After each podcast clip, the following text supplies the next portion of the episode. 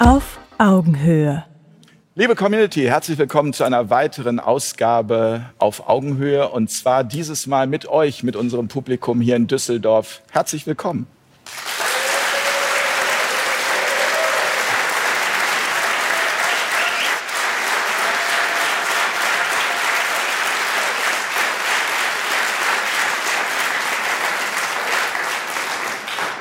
Unser Thema heute, eine Zensur findet nicht statt. Äh, Grundgesetz, Artikel 5, Satz 1. Darüber wollen wir heute sprechen.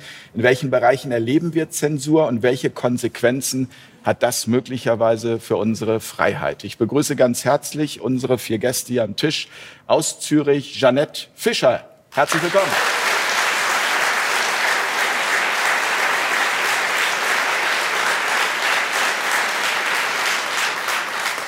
Frau Fischer, Sie sind Psychoanalytikerin und Autorin und ähm, wir werden heute viel auch darüber erfahren, was es mit Menschen macht, wenn sie zensiert werden. Ich freue mich, dass Sie heute zum ersten Mal hier bei uns bei Fair Talk sind. Danke für die Einladung. Ich freue mich. Danke. Ich begrüße aus Österreich Hannes Hofbauer, Historiker und Verleger. Schön, dass Sie bei uns sind, Herr Hofbauer.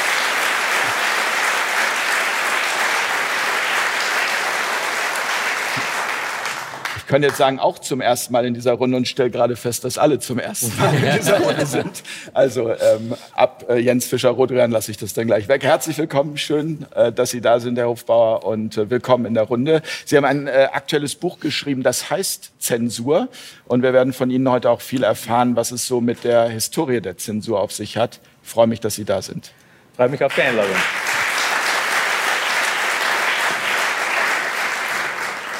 Ein herzlicher Gruß an Jens Fischer-Rodrian, Musiker und Lyriker. Hallo, Herr Fischer-Rodrian. Danke. Schön, da zu sein.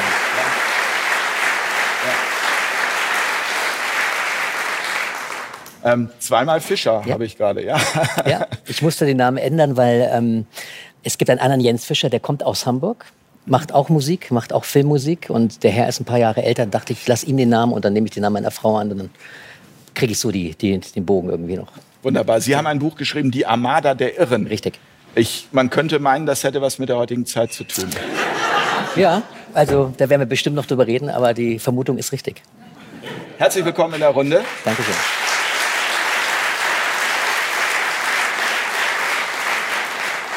Und ein ebenso herzlicher Gruß geht an Paul Brandenburg. Hallo, Herr Brandenburg.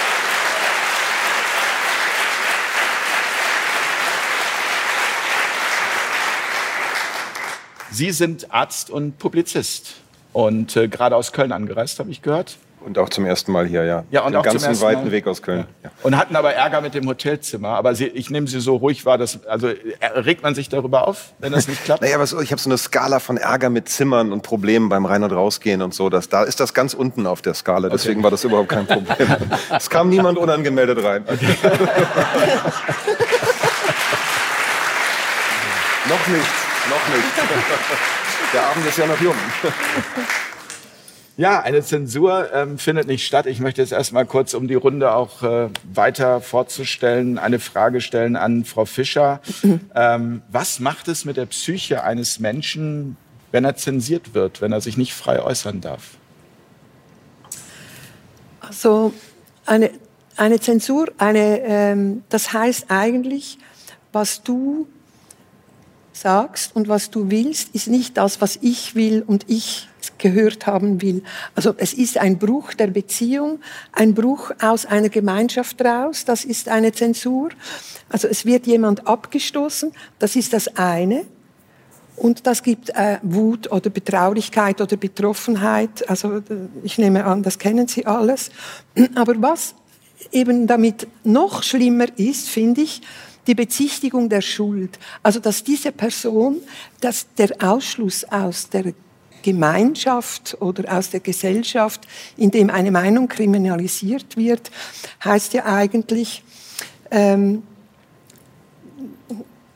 also wir, wir, wollen dies, wir wollen diesen Menschen nicht und er soll draußen bleiben und das zeugt von Schwäche eigentlich von Seiten des Staates oder von, wenn wir das selber machen mit dem Sündenbock, dann zeugt es von unserer Schwäche und wir projizieren, also wenn ich jemanden zensiere, dann projiziere ich auf diese Person eine Schädlichkeit und eine Schuld und damit wird diese Person stigmatisiert.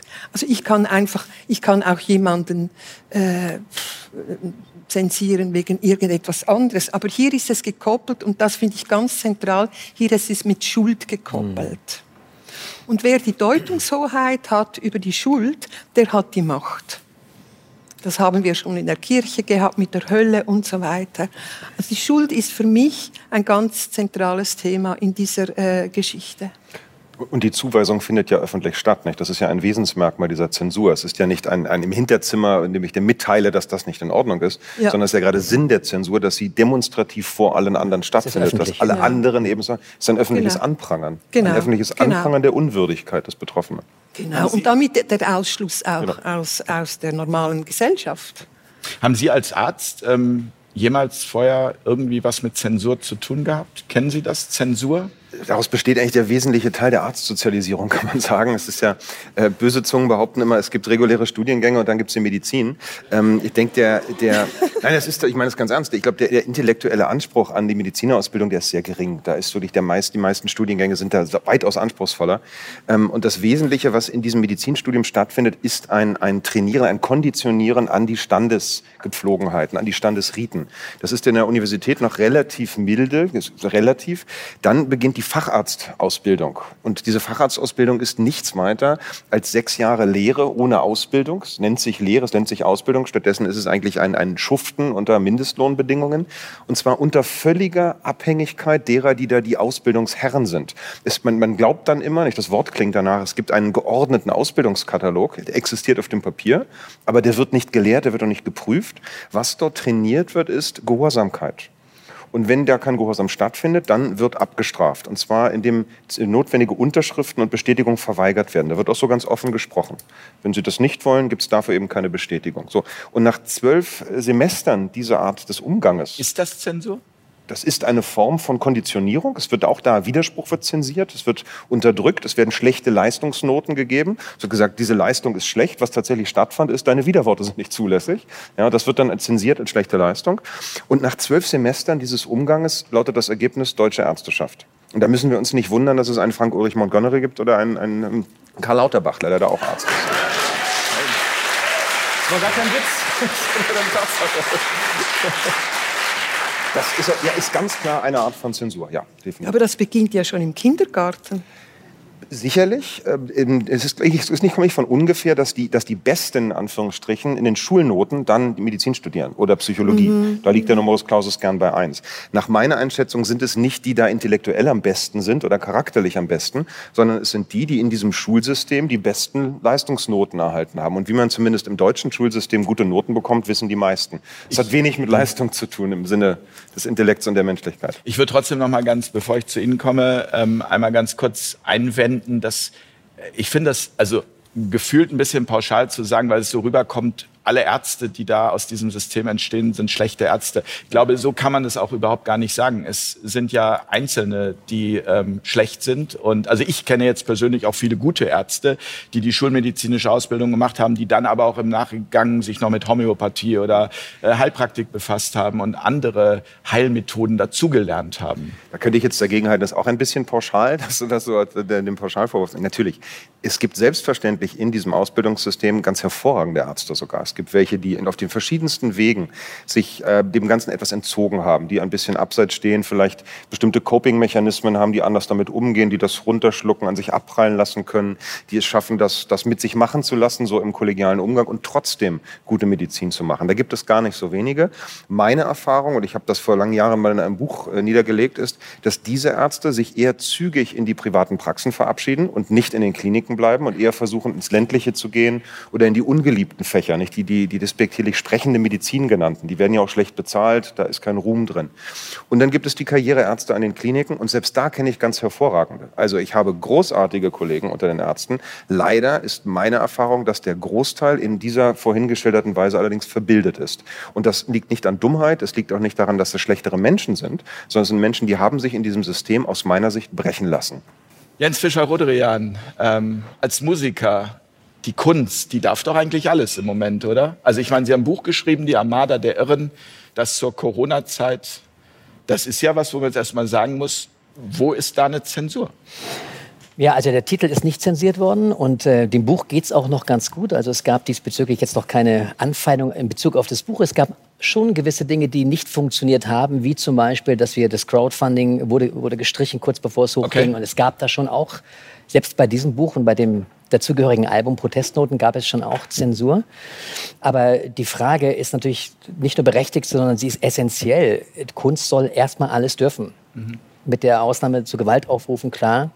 Aber äh, Kunst ist so wichtig, äh, also Kunst mit Handschellen funktioniert nicht. Ne? Also das heißt, du musst erstmal in der Lage sein, wenn du unterscheidest zwischen, sagen wir mal, unterhaltener Kunst und vielleicht der Kunst, die sich dem Ausdruck verschrieben hat, wo man sagt, es ist ganz wichtig, ähm, vielleicht über die Lyrik etwas ausdrücken zu wollen. Darum geht es uns ja in dem Buch auch. Ne? Wir haben widerständische Lyrik gesammelt oder ich habe sie gesammelt, habe Kollegen auch gefragt, auch Leute, mit, bei denen man gar nicht damit rechnen würde, dass sie Lyrik schreiben, die aber ganz wunderbare Sachen geschrieben haben, wie Matthias Burchardt oder Wolfgang Wodak zum Beispiel auch. Der hat über 300 Gedichte geschrieben und da sind Sachen dabei, wo ich sage, ja, der sieht es aus mehreren Perspektiven. Er schreibt Lyrik, er schreibt Poesie, er ist Arzt und er hat sehr viel zu sagen, was die jetzige Zeit angeht und ähm, Kunst sollte erstmal alles dürfen. Und wenn ich mir anschaue, was gerade passiert, auch innerhalb der Kunst, der Auftrittsmöglichkeiten von, von, von, Kollegen oder auch bei mir selbst, die mit den Umständen der letzten zwei Jahre nicht einverstanden sind und das auch äußern, dann muss ich sagen,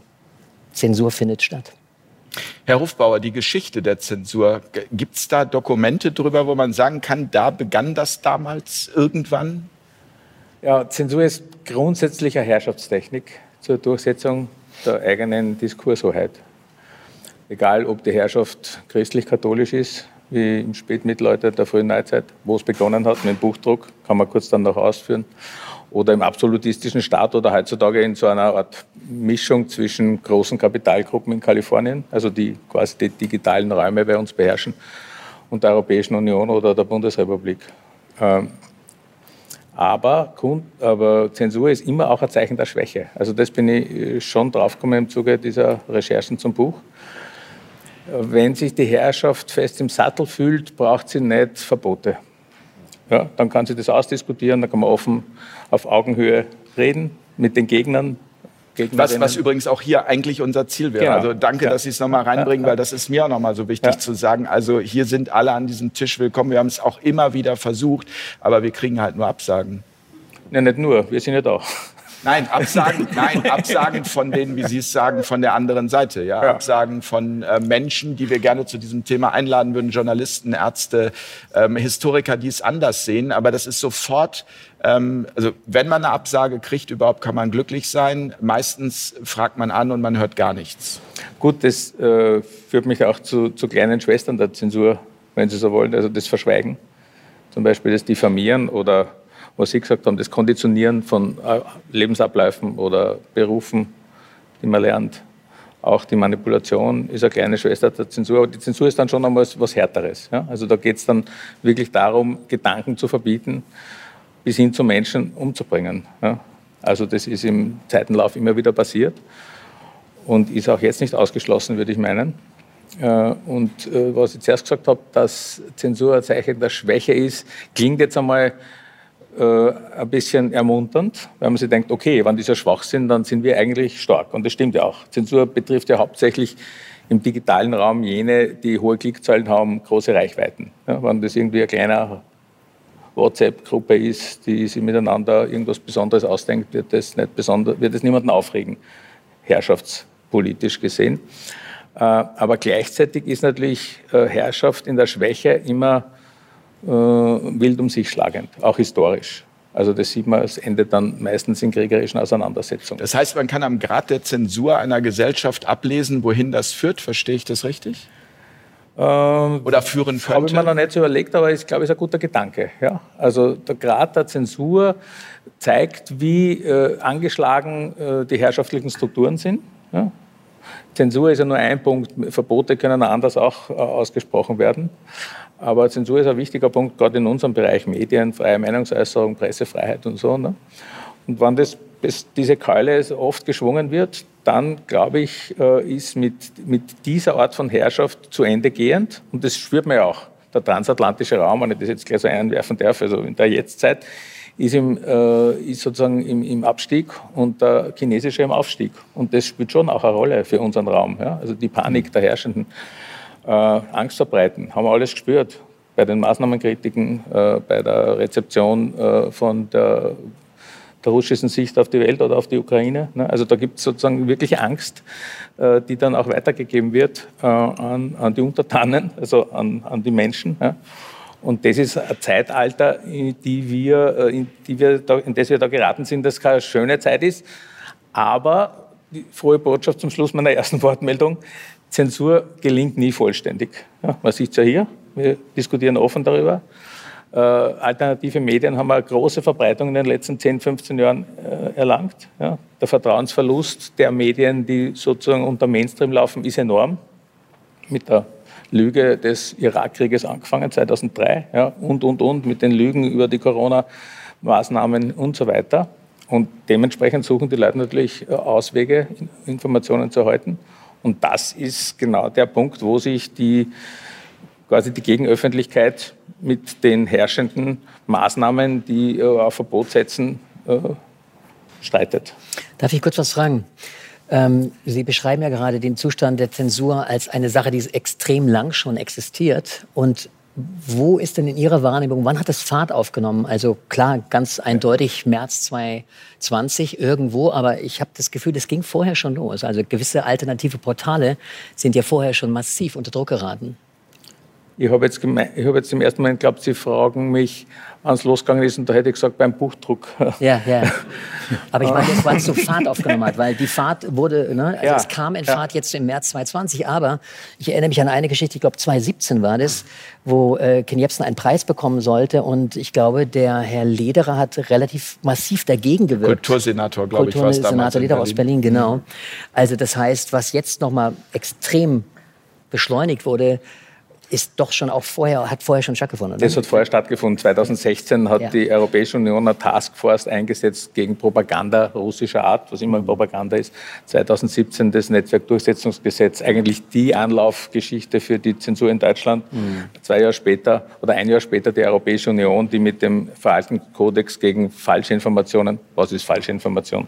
Also das ist ja kein juristischer Begriff, nachgedoppelt hat, ja, dann die, die, den Medienstaatsvertrag 2020. Also und es geht ja weiter. Ja.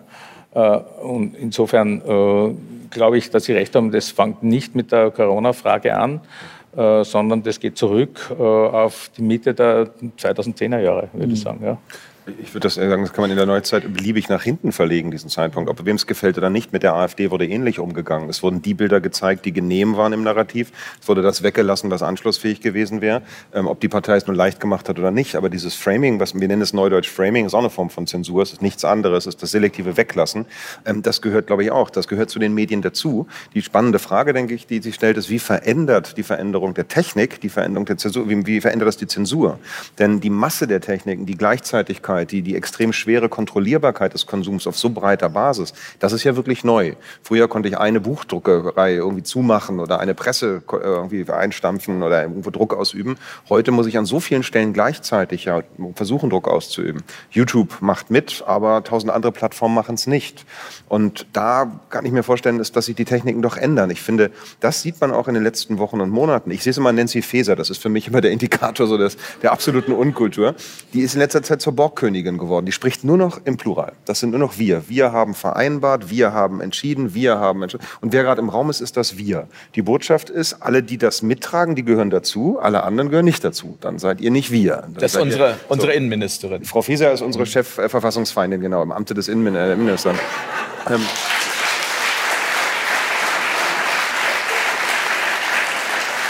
Und ich habe hab den Eindruck, dass die moderneren Mittel der Zensur eher dieser Versuch des Storytellings sind. Also diese, diese Begriffe zu prägen und zu besetzen und mit Begriffsfindung. Nicht wie Corona-Leugner, wenn man sich den anguckt, diesen Begriff Corona-Leugner. Ich habe gerade gelernt vom Landgericht Köln, man darf mich einen Corona-Leugner nennen. Das hat der Tagesspiegler, ich nenne ihn immer Tagesstürmer, der hat das gemacht. Ich war mal bei dem, habe eine, eine Live-Diskussionsrunde mit der Redaktion, das ist ein Berliner Regionalblatt geführt und habe ihn erklärt, warum ich meine, dass die existenten Coronaviren und die Krankheit Covid Covid-19 aus meiner Sicht überbewertet werden.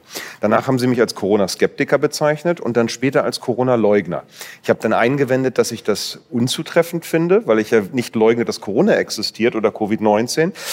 Die Landrichter in Köln sagen, na doch, doch, also in der deutschen Sprache sei es nicht möglich, trennscharf zu unterscheiden zwischen Skeptiker, Leugner und Kritiker.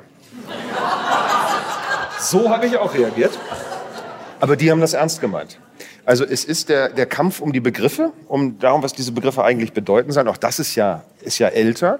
Und im Begriff Corona-Leugner schwingt für mich Holocaust-Leugner mit. Das ist ein ähnliches Kompositum. Ich glaube, es ist kein Zufall, dass genau das gewählt wurde, auch in dieser, in dieser Silbigkeit, in dieser Intonation. Und man versucht mit dieser Neubesetzung von Begriffen zu arbeiten, vielleicht viel stärker als durch die Verhinderung von, von der Verbreitung von Nachrichten. Es ist sicherlich gezielt. Ich meine, Kritiker kann positiv und negativ sein, Skeptiker auch, aber bei Leugner ist es relativ klar. Eindeutig, oder? Das ist eine ganz eindeutige Geschichte. Nein, das Landgericht Köln sagt nicht. Gut, das vielleicht nicht. Aber ich habe eine ähnliche Erfahrung gemacht, als ich jetzt gerade zum Beispiel, äh, weil wir über die, die, die Zensur auch in der Kunst gesprochen haben, dass äh, es zum Beispiel bei einem Bardenfestival, zu dem ich eingeladen war in Berlin, in der Uferfabrik, rief ein, ein Journalist der Taz an und fragte, warum der Corona-Leugner Jens Fischer-Rodrian dort spielen darf oder ob das nicht befremdlich wäre.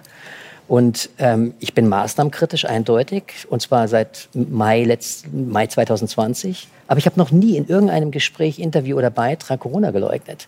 Aber das Wort Leugner ist halt viel, viel stärker als Maßnahmenkritiker oder irgendwas in der Art. Von der Seite ist es sicherlich gezielt eingesetzt. Das, das, das ist ja bei, also ich habe, glaube ich, an diesem Tisch ich überlege gerade, wir machen das jetzt seit über zwei Jahren, noch nie einen Gast gehabt, der es geleugnet hat. Mhm.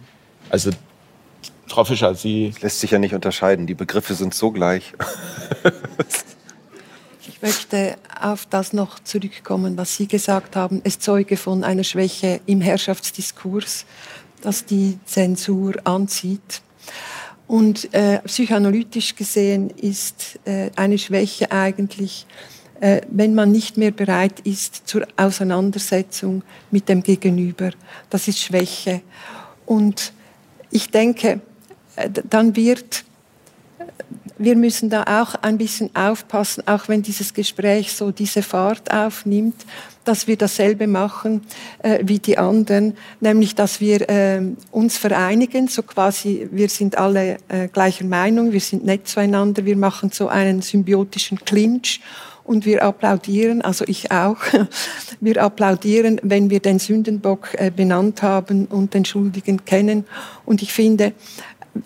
ich finde, für mich ist es, für mich ist Friedensarbeit eigentlich zu erkennen, dass wir aus diesem Schuld, ich wiederhole mich jetzt wieder, dass wir aus diesem Schulddiskurs rausgehen, nämlich, dass es ein Opfer gibt und ein Täter und dieser Täter ist schuldig. Ein, wir sind vielleicht alle Opfer, dass wir so als Corona-Leugner ähm, bezeichnet werden. Und wenn wir in diese Opferposition gehen, auch wenn wir uns wehren und zurückschlagen, ähm, äh, dann können wir doch rein durch diese Opferposition können wir einen Täter benennen. Und das ist eine wahnsinnige äh, Aggression. Das nimmt eine Dynamik, die, die das nimmt endet. eine, ja, und die machen wir, also wenn wir ganz ehrlich sind mit uns selber, machen wir das auch permanent mit, mit unseren Kindern, mit den Enkeln, mit den Partnern. Es gibt immer so diese, es gibt immer diesen Schulddiskurs. Ich kenne das aus der Praxis. Daher, da kommt die Frau oder der Mann und er sagt oder sie sagt, ja, wenn nur meine Partnerin ein bisschen anders wäre, wären wir glücklich. Und das sagen beide, oder? Es ist immer das. Also es ist, und ich denke, wir haben jetzt diese Chance. Hier haben sich einige angeschaut. Also. ich glaube, wir haben jetzt diese Chance, aus diesem Diskurs, aus diesem Herrschaftsdiskurs, der mit der Schuld funktioniert, der mit der Schuld wahnsinnig gut funktioniert, ähm, aus diesem Diskurs auszusteigen. Und wir sagen, merci. Wir sagen, in der Psychoanalyse unterscheiden wir zwischen zwei Arten von Aggressionen. Wir sagen, die eine Aggression ist die Aggression im Dienste des Ich, also eine konstruktive Aggression, die wir brauchen, um uns zu wehren, um uns auseinanderzusetzen für den sexuellen Akt. Äh, wir brauchen diese konstruktive Aggression, die nie schädlich ist für den anderen. Der andere ist vielleicht frustriert oder es stinkt ihm. Und äh, dann die destruktive Aggression, die darauf ausgelegt ist, wirklich den anderen zu schädigen. Wir sind im Moment in einer Gesellschaft, nein, wahrscheinlich schon länger, aber ich ich rede jetzt von jetzt. Äh, wir sind in einer Gesellschaft, in der diese konstruktive Aggression als destruktiv gewertet wird und dann stigmatisiert. Also das sehen wir auch, äh, wenn ich äh, irgendwie, wenn ein Mann mir zu nahe kommt, ist es ein sexueller Übergriff und so und so weiter. Das geht, das geht irgendwie dieses Narrativ wird immer verrückter. Und wir haben diese Möglichkeit, jetzt aus diesem Diskurs rauszusteigen und nicht die Schuld hin und her zu schieben, sondern vielleicht äh, den, wir sagen in der Psychoanalyse, den intersubjektiven Raum zu eröffnen in, zwischen zwei Subjekten und mehr. Und dort kann nämlich Streit, Auseinandersetzung, Konflikt und Begehren stattfinden. Ja, ich bin Ich will mich da unbedingt anschließen. Ich ja. halte das für ein ganz wichtiger Punkt, wenn ich es mal in meine einfache, ich bin leider kein Psychoanalytiker, sondern einfacher Notarzt, sondern in meiner einfachen Welt, ist für mich ein wichtiges Fazit daraus, ähm, dass Personen wie Karl Lauterbach nicht unser Problem sind. Wenn der weg ist, kommt jemand anders. Genau. Und ich glaube, es ist ganz wichtig, sich das bewusst zu machen. Ich, meine persönliche Haltung zu diesem Menschen ist, ich, ich glaube, vermutlich klar. Aber wenn man verstanden hat, dass nicht das Problem in dieser Person besteht oder in Markus Söder oder in der anderen, dann ist auch klar, dass diese Aggressionsaufrufe, diese Hassprojektion, diese Forderung nach, nach Strafe, nach Rache völlig ins Leere laufen. Ist ja, das vielleicht sogar der Zynismus zu viel? Also zu sagen. Ja, dann würde ich mir jetzt meine Lebensgrundlage kaputt machen, nicht? wenn ich jetzt schlechte Witze. Nein, ich, also ich persönlich glaube, dass das Humor Humor, egal ob er jedem gefällt oder nicht, immer notwendig und wichtig und richtig ist. Denn das Beste ist, wenn man über etwas lachen kann, was Aber es gibt Humor und es gibt verletzenden Humor. Ich, ich, finde auch verletzenden Humor, ehrlich gesagt, zu weiten Teilen akzeptabel. Die Frage ist, wie weit er da verletzt. Und wer sich selbst in diese Arena des Öffentlichen begibt, der muss auch damit leben, dass in einer aggressiven Weise in gewissen Maßen angegangen wird. Das ist aber eine andere Frage. Wichtig, glaube ich, da möchte ich mich unbedingt anschließen. Wir müssen davon wegkommen, von der einfachen Annahme, wenn nur diese eine Person nicht wäre, ob das jetzt der persönliche Partner ist oder der Gesundheitsminister, dann ist das Problem weg. Diese Personen sind nur Verkörperungen des Problems dahinter.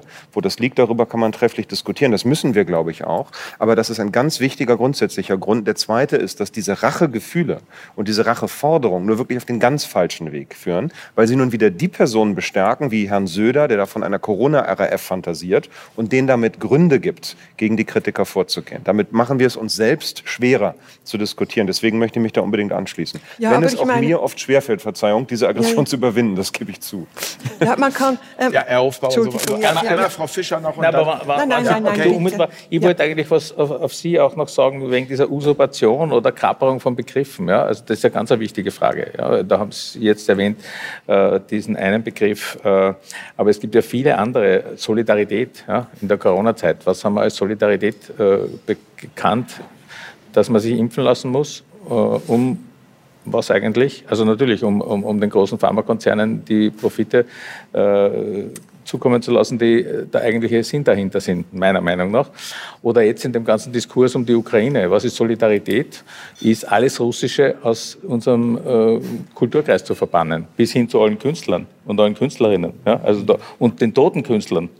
Inklusive Tchaikovsky. Auch Tchaikovsky wird nicht mehr also, gespielt. Ja. ich, möchte, ich möchte ganz kurz, Sie dürfen sofort, ich möchte an der Stelle, weil es so gut passt, ein Beispiel bringen, was mich geschockt hat. Und ich will jetzt gar nicht dieses Thema Ukraine, Russland, das ist ein eigenes Thema für sich. Und ehrlich gesagt, meine Zusammenfassung da ist auch, also ich weiß, dass ich da gar nichts weiß, also weil es einfach so komplex ist. Aber was ich weiß, ist, dass wenn ich höre, dass eine Firma wie Playmobil ähm, nicht mehr nach Russland liefert, dann weiß ich, es ist was falsch, weil was können russische Kinder dafür, dass es diesen Konflikt gibt? Das war so mein Moment, wo ich gedacht habe, das darf doch wohl nicht wahr sein. Wenn ich Playmobil wäre und wenn alles gut laufen würde, würde ich in beide Länder, in die Ukraine und nach Russland, riesige Container mit Spielzeug schicken, damit die Kinder dort wenigstens Freude haben. Mhm.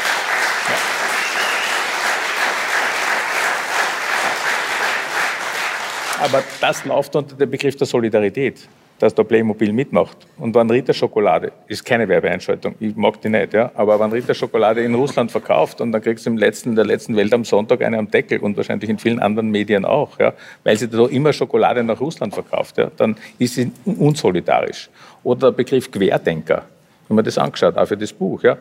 Der Querdenkerbegriff im Duden vor ein paar Jahren hat es Kassen, äh, wie hat es eine, eine äh, kreatives Denken, genau, kreatives Denken, das nicht alle verstehen.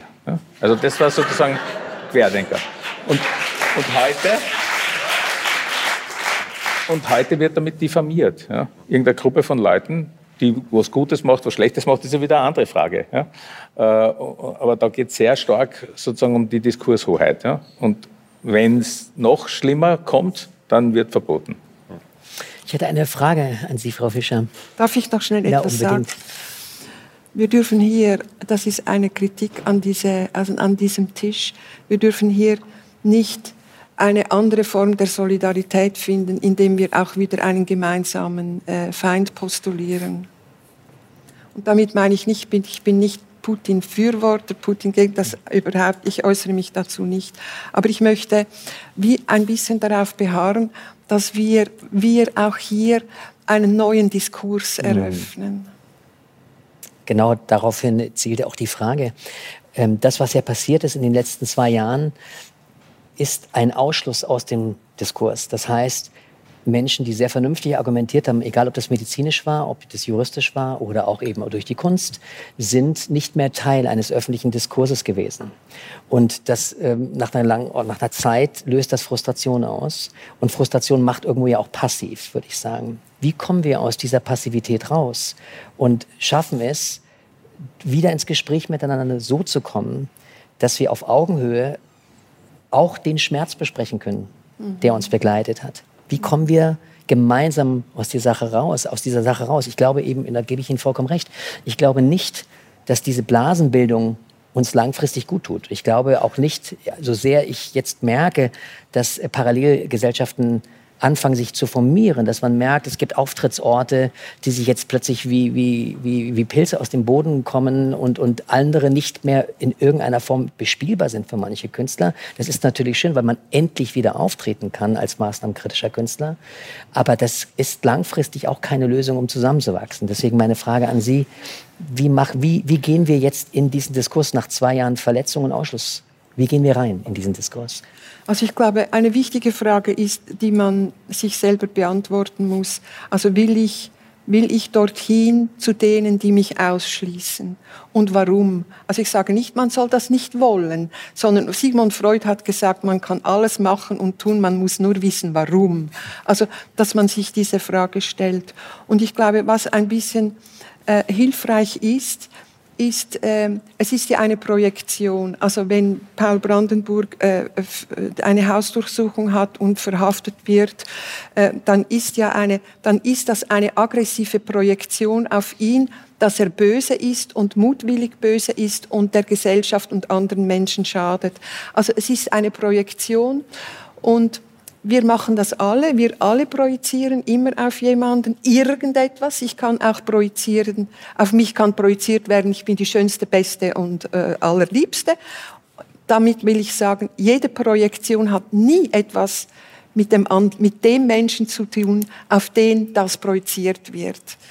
Und zwar das ganze, den ganzen Ausschlag vom ganz Bösen bis zum Allerliebsten. Also, dass wir erkennen, dass das eine Projektion ist auch wenn die Gewalt anwendet. Aber das hilft uns intellektuell ein bisschen Distanz zu bekommen. Es ist eine Projektion und wir sagen, in der Psychoanalyse sagen wir projektive Identifikation, also dass man sich mit der Projektion nicht identifiziert. Oder man kann sich auch im guten Sinn, wenn mich alle die Größte finden, kann ich mich am Schluss auch die Größte finden. Also das heißt, ich identifiziere mich mit der Projektion, aber das hat nichts mit mir zu tun. Also da kann man sich äh, ein bisschen distanzieren. Man kommt auch ein bisschen aus diesen aufschäumenden Emotionen raus, die meistens auch einen selbstdestruktiven Charakter haben. Wenn man in dieser ohnmächtigen Wut ist, dann ist dann ist man auch ohnmächtig, oder? Und dann wird es auch selbstdestruktiv und es ist ein enormer äh, Stressfaktor. Und dann denke ich auch noch, um äh, diese Frage noch zu beantworten, wenn man ein bisschen Distanz gekriegt hat über die Analyse der Situation, äh, dann kann man vielleicht mehr anstelle in diesem inneren Aufruhr und in die Antiposition mehr in die persönliche Betroffenheit kommen. Oder? Und zum Beispiel, ich weiß nicht, traurig sein oder weinen oder irgendwas. Oder? Etwas, das einen, einen reinigenden Charakter hat und nicht äh, destruktiv gegen sich selbst ist. Ja, und das meine ich nicht Herr Hofbauer und dann Herr Brandenburg. Wir, äh, also ich, ich, stelle fest, wir haben doch eine sehr unterschiedliche Ebene der Diskussion. Ja. Äh, Frau Fischer, weil bei mir ist nichts mit aufschäumenden Projektionen, bei mir ist nichts mit persönlicher Betroffenheit, äh, sondern bei mir ist was mit Analyse. Ja. Äh, die, kann, die ist historisch, die ist einerseits ökonomisch, politisch, kulturell. Und da stelle ich fest, es gibt Machtverhältnisse und die haben wir gespürt. Eine gewisse Szene hat die gespürt. Ja. Die Machtverhältnisse in die 70er hat es die linksradikale Szene gespürt. Ja. In der Türkei spürt die Machtverhältnisse die Kurden und, und, und. Ja. Äh, und, und die äh, also die zu analysieren, da bedarf es, glaube ich, auch äh, eben so einen Blick, der sich eben nicht, würde ich meinen, äh, auf eine Ebene begibt, wo man sagt, man muss jetzt einen neuen Diskurs führen. Man muss diesen Diskurs einmal begreifen, der da gelaufen ist, ja, der Menschen ihrer Grundrechte beraubt hat, auf Basis äh, von Annahmen, die jetzt niemanden äh, unterstelle, dass er es äh, aus persönlichen Gründen böse gemeint hat. Nicht einmal den Bill Gates. Es muss gar nicht böse sein. Der hat seine, seine ökonomische Rationalität. Der ist investiert in, in Pharmakonzerne. Der will sie Milliarden Menschen impfen. Ich verstehe das. Ja? Äh, aber es ist natürlich grässlich ja, für diese sieben Milliarden und für die Welt. Und das muss man, glaube ich, schon aufdröseln und feststellen, dass wir auf der anderen Seite stehen. Also da habe ich kein Problem damit. Ja? Äh, und da kann ich noch nicht oder nicht, nur noch nicht, da kann ich eigentlich meine Zielvorstellung nicht sein, dass ich mit diesem Bill Gates und mit seiner, äh, mit seiner Agenda, also sozusagen ein Geschäft zu machen. Ich glaube jetzt nicht, ich glaube wirklich nicht, dass er böse ist. Ja? Das würde ich wirklich sagen. Es gibt, glaube ich, auch keinen Plan für das alles, sondern da gibt es ökonomische Interessen, da gibt es politische Interessen. Ja? Äh, und die setzen sich in bestimmten Situationen durch. Ja? Meiner Meinung nach hat es sehr viel damit zu tun, dass wir seit 2008 eine Weltwirtschaftskrise haben und jetzt neue Kapitalgruppen ins Laufen kommen mit staatlicher Hilfe. Biotechnologie, Pharma, Medizin, künstliche Intelligenz. Ja? Das wird angeschoben, wie 1870 die Eisenbahn vom Staat angeschoben worden ist. Ja? Und, und, und das ist sozusagen äh, mein Interesse, das zu erkennen. Viel mehr Interesse habe ich nicht, gebe ich zu. Ja? Aber ich glaube, wenn man das nicht erkennt, dann, äh, also, dann, dann wird es schwer, äh, in, in eine schönere Gesellschaft zu kommen, in ein besseres Leben zu kommen. Also da bin ich nur schnell, da bin ich einverstanden. Ich breche das Ganze einfach den Machtdiskurs auf die zwischenmenschliche Ebene. Ja. Entschuldigung. Ähm, ich habe da auch meine Probleme mit, so sehr ich das unterschreibe, was Sie sagen oder dass das nachvollziehen kann. Ich glaube eben, der wesentliche Unterschied ist, wir reden hier nicht über die zwischenmenschliche Beziehung zwischen zwei im Publikum, sondern wir reden ja über die Beziehung zwischen den Menschen im Publikum und den Regierenden darüber. Und die, zumindest die letztgenannten, scheinen mir sehr wenig Interesse daran zu haben, diese, dieses Beziehungsverhältnis aufzuarbeiten und sehr wenig Kritikfähigkeit da mitzubringen. Insofern taugt ja der wirklich analytische äh, Weg ja bestenfalls für den Betroffenen, mit seiner Betroffenheit besser klarzukommen. Das ist wichtig und gut gut. Aber für mich ist auch die entscheidende Frage, was du vorhin sagtest, wie kommen wir aus der Situation endlich zu was konstruktiv anderem? Und da, finde ich, sind wir gar nicht mehr so sehr in einer Bubble. Denn wenn ich mir anschaue, wie sich diese Corona-Zeit auf mein persönliches Umfeld ausgewirkt hat, und das von vielen anderen, es hat eben meine Bubble tatsächlich zerstört. Und ich bin sogar im Nachhinein froh drüber. Ja, ich hatte vorher wahrscheinlich wie viele andere auch eher einen Freundes- und Bekanntenkreis, der etwas homogener war in seinen politischen Ansichten, in, seiner, in seinem Background, in seiner, in seiner Geografie, wo er herkam. Es hat sich völlig durcheinandergewirbelt. Und ich erlebe jetzt ein völlig heterogenes äh, Einandersein von Menschen aus ganz verschiedenen Schichten und, und religiösen Hintergründen. Das sehe ich als riesige Chance. Ich sehe auch, dass das wächst. Es ist natürlich frustrierend, dass man sich in dieser Gruppe gegen eine immer noch sehr medial präsente Mehrheitsgesellschaft irgendwie erwehren muss. Und da finde ich ganz wichtig diese Frage, wie gehen wir mit diesen Begriffen um, mit dieser Begriff Usurpation. Und ich denke, da gibt es auch historische Vorbilder.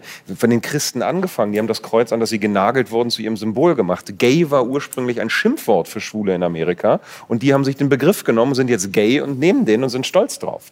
So reagieren ja auch die Querdenker, die ich kenne und sagen, das schreiben die sie auf ein T-Shirt. Ich kann das irgendwo nachvollziehen, dass sie das Schwurbler. Ja, oder Schwurbler, genau. Ja. Also ich würde sagen, wir müssen diese Begriffe umarmen und sagen, ja, nennt mich doch so. Ja, das, das ist also, ich, mich stört es auch nicht, wenn Sie mich da, wenn Sie mich Corona-Leugner nennen, dann stört mich die, die Tatsache, dass es Ihnen erlaubt wird, die Sprache so zu vergewaltigen. Aber es trifft mich nicht als Beleidigung. Also das finde ich ganz wichtig am analytischen Ansatz, dass wir davon frei werden müssen, das irgendwie auf uns zu beziehen und deswegen geknickt oder böse zu sein. Da sage ich auch, lass sie bloß quatschen. Aber ich finde sehr wohl, wir sollten aktiv dagegen angehen, dass diese Begriffe so missbraucht werden und wir sollten sie zurückbesetzen indem wir einfach zeigen, was sie tatsächlich bedeuten. Also ein alter Freund von mir aus, aus der DDR sagt immer, weißt du, früher war es ganz einfach, der war bei der Stasi, er meinte, du wusstest ganz genau, wann das Gespräch zu Ende war. Da kam einer, der Chef irgendwann an, sagte, Genosse, jetzt ist Schluss, sind Sie für den Frieden oder sind Sie dagegen? Und da wusstest du ganz genau, das Ende des Gesprächs war erreicht, weil in dem Augenblick, wo du weiter diskutierst, bist du ja gegen den Frieden. Ja, und dann bist du natürlich ein ganz schlimmer Mensch das durch. Haben wir genau das Gleiche heute. Ja, wenn du nicht das Bleib gesund erwiderst, dann, dann bist du natürlich, ne, das ist, das ist das moderne Herrn Hitler. Entschuldigung. Das, und wann immer mir in der Bäckerei ein Bleiben Sie gesund entgegengeworfen wird, gucke ich den ganz mitleidig an und schüttel mit dem Kopf und ganz bewusst. Aber das, das, ja? das, also das finde ich krass zu sagen, das sei das neue Heil Hitler. Ja, doch ist es. Ist es natürlich nicht und das ist auch ganz klar bewusst gewählte genau, Provokation. Das ist es, und ich finde auch da, also da muss Was? ich sagen, sind diese Vergleiche sozusagen also da sind Sie zu zynisch zu. Nein, sehe ich nicht so. Denn es geht ja nicht darum zu sagen, das Ganze nicht wäre. Bitte? Doch, ich glaube schon, um es klar zu machen. Denn was ist denn der Sinn einer so absurden Grußformel wie Heil Hitler? Nicht? Abgesehen davon, dass, dass diese Person Hitler, dieser schreckliche Massenmörder Hitler, natürlich eine ganz andere Gestalt ist als das, was wir heute haben. Wir haben mit diesem Kunstgruß, mit diesem Kunstwort etwas oder wurde damals geschaffen, an dem sofort zu erkennen war, auf welcher Seite steht der andere. Wer sowas nicht erwidert, der outet sich sofort. Ja, er muss nur schweigen und das ist irgendwie suspekt. Man zwingt den anderen in ein Bekenntnis mit so einer radikalen, mit so einer These, einer Aufforderung geradezu. Und das ist es. Ja? Das ist der Vergleich. Ansonsten, es ist leider nötig, immer wieder ganz klar zu sagen, selbstverständlich ist nichts an dem, was wir gerade erleben, vergleichbar mit den Verbrechen des Nationalsozialismus. Das ist klar. Aber allein die Unterstellung, dass ich das damit sagen will, das wolltest du jetzt nicht tun, aber wir wissen, das tun dann gewisse Menschen sehr gern. Zu sagen, der Brandenburg hat mal wieder, nicht? Das hat er nicht. Aber die Mechanismen sind eben diese. Und diese Methoden, die Menschen in ein, ein, ein, ein äh, ja, zu konditionieren und in ein Verhalten, zu, ein Muster zu zwingen, dass sie sofort sagen, ja, ich bin jetzt, ich wünsche dann auch mal, bleiben Sie gesund. Und ja, genau. Das ist wie mit dem Maskengiss. Man will die Konfrontation nicht haben. Und da sage ich immer wieder, da müssen wir mit leben. Doch, ich finde, wir sollten da ganz heiter sein in so einem Augenblick und sagen, ja, danke schön. Bin ich oder bleibe ich. Ja? Dadurch kann man, das kann man ja auch freundlich machen. Aber man muss bereit sein, meine ich, diese Konfrontation auszuhalten, das ins Positive zu wenden, nicht, nicht aggressiv darauf zu reagieren. Aber ich denke schon, wir können da selbstbewusst dagegen gehen und diese Bubble, die wir haben, da größer werden lassen. Ich finde die gar nicht schlecht. Und ich habe den Eindruck, dass sie sehr divers ist vor circa, ich glaube, das war 1929, bin ich in, vor 100 Jahren, hat Sigmund Freud, also der Begründer der äh, Psychoanalyse, hat gesagt, seine, seiner Ansicht nach seien sämtliche Revolutionen gescheitert, weil sie beim Vatermord stecken geblieben sind und keine neue äh, Vision oder Utopie verwirklicht haben. Also Vatermord im übertragenen Sinn, im Sinne der die Autorität, die vor einem ist, mit der wir aufgewachsen sind, aus dem Weg zu räumen, damit die Bahn frei wird für mich als Autorität. Und er hat gesagt, viele Revolutionen wären eigentlich nichts anderes als Vatermorde und die Vision für nachher wäre ausgeblieben, weil es gäbe, es hat einfach eine Machtverschiebung gegeben, aber der Machtdiskurs, der Herrschaftsdiskurs an sich hat sich überhaupt nicht verändert. Und das finde ich auch, und darum plädiere ich für, für, äh, für die Analyse des Herrschaftsdiskurses, wo wir ihn mitmachen und auf welche Art und Weise wir ihn mitmachen, jede oder jeder einzelne von uns auch, um daraus auszusteigen, um in einen Bereich zu kommen, der Lust macht wirklich Lust. Wir kennen ja das nicht mehr so gut. Die Freude und die, die Lust und das Begehren, alles ist, äh, alles ist, äh, Nein, hier, also das ist alles ist äh, mit einem Negativ, schädlich, schädlich. ja. Also wenn man, wenn man teilweise durch die Stadt läuft, ist man wirklich genau dieser Meinung, dass man denkt, wo ist die Lebensfreude, wo ist irgendwie das Leuchten in den Augen. Das nehme ich hier zum Beispiel auch jetzt gerade die vergangenen Tage bei unserem Publikum extrem wahr. Da ist Leuchten, da ist Lebensfreude und da ist Liebe zum Aber Leben. die haben die auch. Ich Entschuldigung, unterstelle euch das jetzt. Genau das ist der Punkt. Diese, diese Freudlosigkeit, das Zelebrieren eben der, dieses Schuldnarrativs und alles ist schlecht, alles erzeugt CO2, alles schadet irgendjemand an. Und ich, ich poste ja gelegentlich mal wirklich bewusst provokante Dinge und sage, ich war heute Benzin verbrennen, ich war fliegen, dann schnell Auto fahren und es war toll. So. Ja, ich stehe dazu. Und dann kommt auch in der sogenannten Bubble, aber von ganz vielen, ah, naja, das ist aber jetzt auch nicht vernünftig. Und man hat immer Angst, sich irgendwie zu exponieren, zu blamieren, nicht gefällig zu sein. Ich finde, man muss unbedingt die Bereitschaft haben, damit anzuecken und dazu stehen, was man mag. Wenn es ist das Rheinland, um Gottes Willen. Ihr könnt nachher beichten gehen. Dazu ist ja der Katholizismus da. Also bitte stehen wir doch dazu, zu- feiern wir das geradezu. Das Erste, was ich, das ich persönlich getan habe, als dieser Corona-Wahn anfing, ist jede Woche mir unbekannte Menschen einzuladen, die zum Essen einzuladen, dass wir zusammen kochen. Und so haben wir beide uns auch über zwei Ecken kennengelernt. Und das ist wunderbar gewesen. Also ich glaube, diesem, diesem Herrschaftsinstrument der Schulderzeugung, dass der Schuldgefühl, sobald man sich einmal gehen lässt, sobald einem etwas gefällt, ne, sofort sich selbst zu zensieren, ist ja die ultimative Form der, der Unterdrückung, dass man sofort in vorauseilendem Gott sagt, oh, das muss ich mir jetzt selbst verbieten. Das war ja in der Kirche nichts anderes. Und es bleibt die Frage, wir haben sie noch nicht mal berührt, was setzen wir dagegen? Das, da möchte ich mich unbedingt anschließen, weil die Revolution ist kein Selbstzweck. Also nur irgendwelche Machthaber zu beseitigen, damit die weg sind, hilft gar nichts. Wir brauchen schon was Besseres. Ja, es geht ja nicht darum, da was zu übernehmen. Wir haben zwei Probleme Das ist ein ganz Sicht. wichtiger Punkt. Ich glaube, die zwei, äh, die zwei Probleme, also wir haben viele Probleme, aber die zwei Probleme, mit denen wir uns jetzt befassen müssen, ist zum einen, uns ist sehr viel Freude und Lust genommen worden in den letzten zwei Jahren. Ne? Also gerade wenn man, wenn man bei den Kindern sieht, wie die teilweise Gesichter malen, da fehlt der Mund. Das klingt simpel, aber es ist tragisch. Ja, also was hat dieses Maskentragen äh, in, in den Schulen, was hat das bewirkt? Unter anderem, ja, das ist eine Geschichte. Dann, was du gerade beschrieben hast, die Geselligkeit, das, was uns ja nicht nur irgendwie, was uns das Leben spüren lässt, sondern das, was auch sogar unser Immunsystem boostet. Ne? Die Geselligkeit in Form von, dass wir miteinander sind und äh, gesund bleiben im Kopf wie im Herzen, wie aber auch eben ähm, körperlich. Das ist das eine. Wie kommen wir dahin zurück? Ich würde dir recht geben, das ist, was man beobachtet teilweise, wenn man auch, ob man im Zug fährt, was auch echt ganz schön anstrengend sein kann, wenn man der Einzige ohne Maske ist, oder wenn man durch die Stadt geht und denkt sich, ich bin jetzt der Einzige, ach nee, da kommt noch einer, aber der hat auch Maske auf, obwohl kein anderer da ist. Schwierig. Also das ist, wo du denkst, krass, wir sind schon echt an einem Stadium, wie kommen wir aus der Nummer raus? Ne? Also das, äh, die Frage stelle ich mir oft.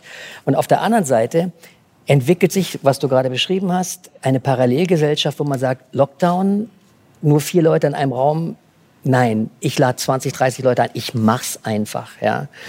Und diese Welt kann.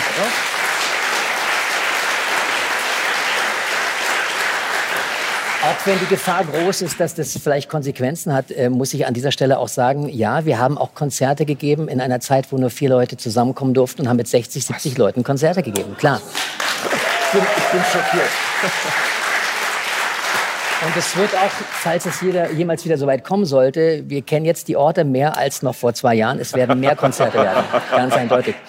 Ähm, aber trotzdem ist es ja ganz wichtig, dass wir sagen, also ich stelle mir das zumindest so vor, wenn diese Parallelgesellschaft attraktiv ist, wenn diese Parallelgesellschaft Lust, Freude und, und, und äh, Diskursbereitschaft vermittelt, dann könnte ich mir vorstellen, dass der ein oder andere, der vielleicht noch vorsichtig ist und trotzdem skeptisch langsam wird, denkt, was ist hier eigentlich los? Und seine 35. Netflix-Serie gesehen hat, sich vielleicht auch trotzdem dann denkt, da drüben ist schon wieder ein Konzert. Und ich sitze hier allein mit meiner Netflix-Serie. Also ich meine, ich habe das äh, schon mal in einem anderen Gespräch gesagt. Ich glaube, wenn diese andere Welt, also andere Welt klingt jetzt sehr groß, aber ich meine mal, wahrscheinlich brauchen wir zumindest im Übergang, brauchen wir etwas, was wir anbieten können, wo wir vor allem wieder ins Gespräch kommen. Weil wenn wir über die intensivsten Themen unterschiedlichst diskutieren. Ich habe das immer geliebt. Als, als mein Vater äh, hat eine sehr, sehr interessante politische, sage ich mal, ähm, Vergangenheit in Bezug zu den Parteien, die er gewählt hat. Da war wirklich fast alles dabei, außer der AfD. Ja? Und ähm, die Diskussionen mit den Leuten in seinem engsten Freundeskreis, die vielleicht eher aus dem sehr konservativen Lager kamen in der Zeit, wo er gerade sich mal vielleicht entschlossen hat, die Linken zu wählen oder die SPD zu wählen, die waren so irre als Kind, die mitzubekommen. Da wurde gestritten auf Teufel komm raus.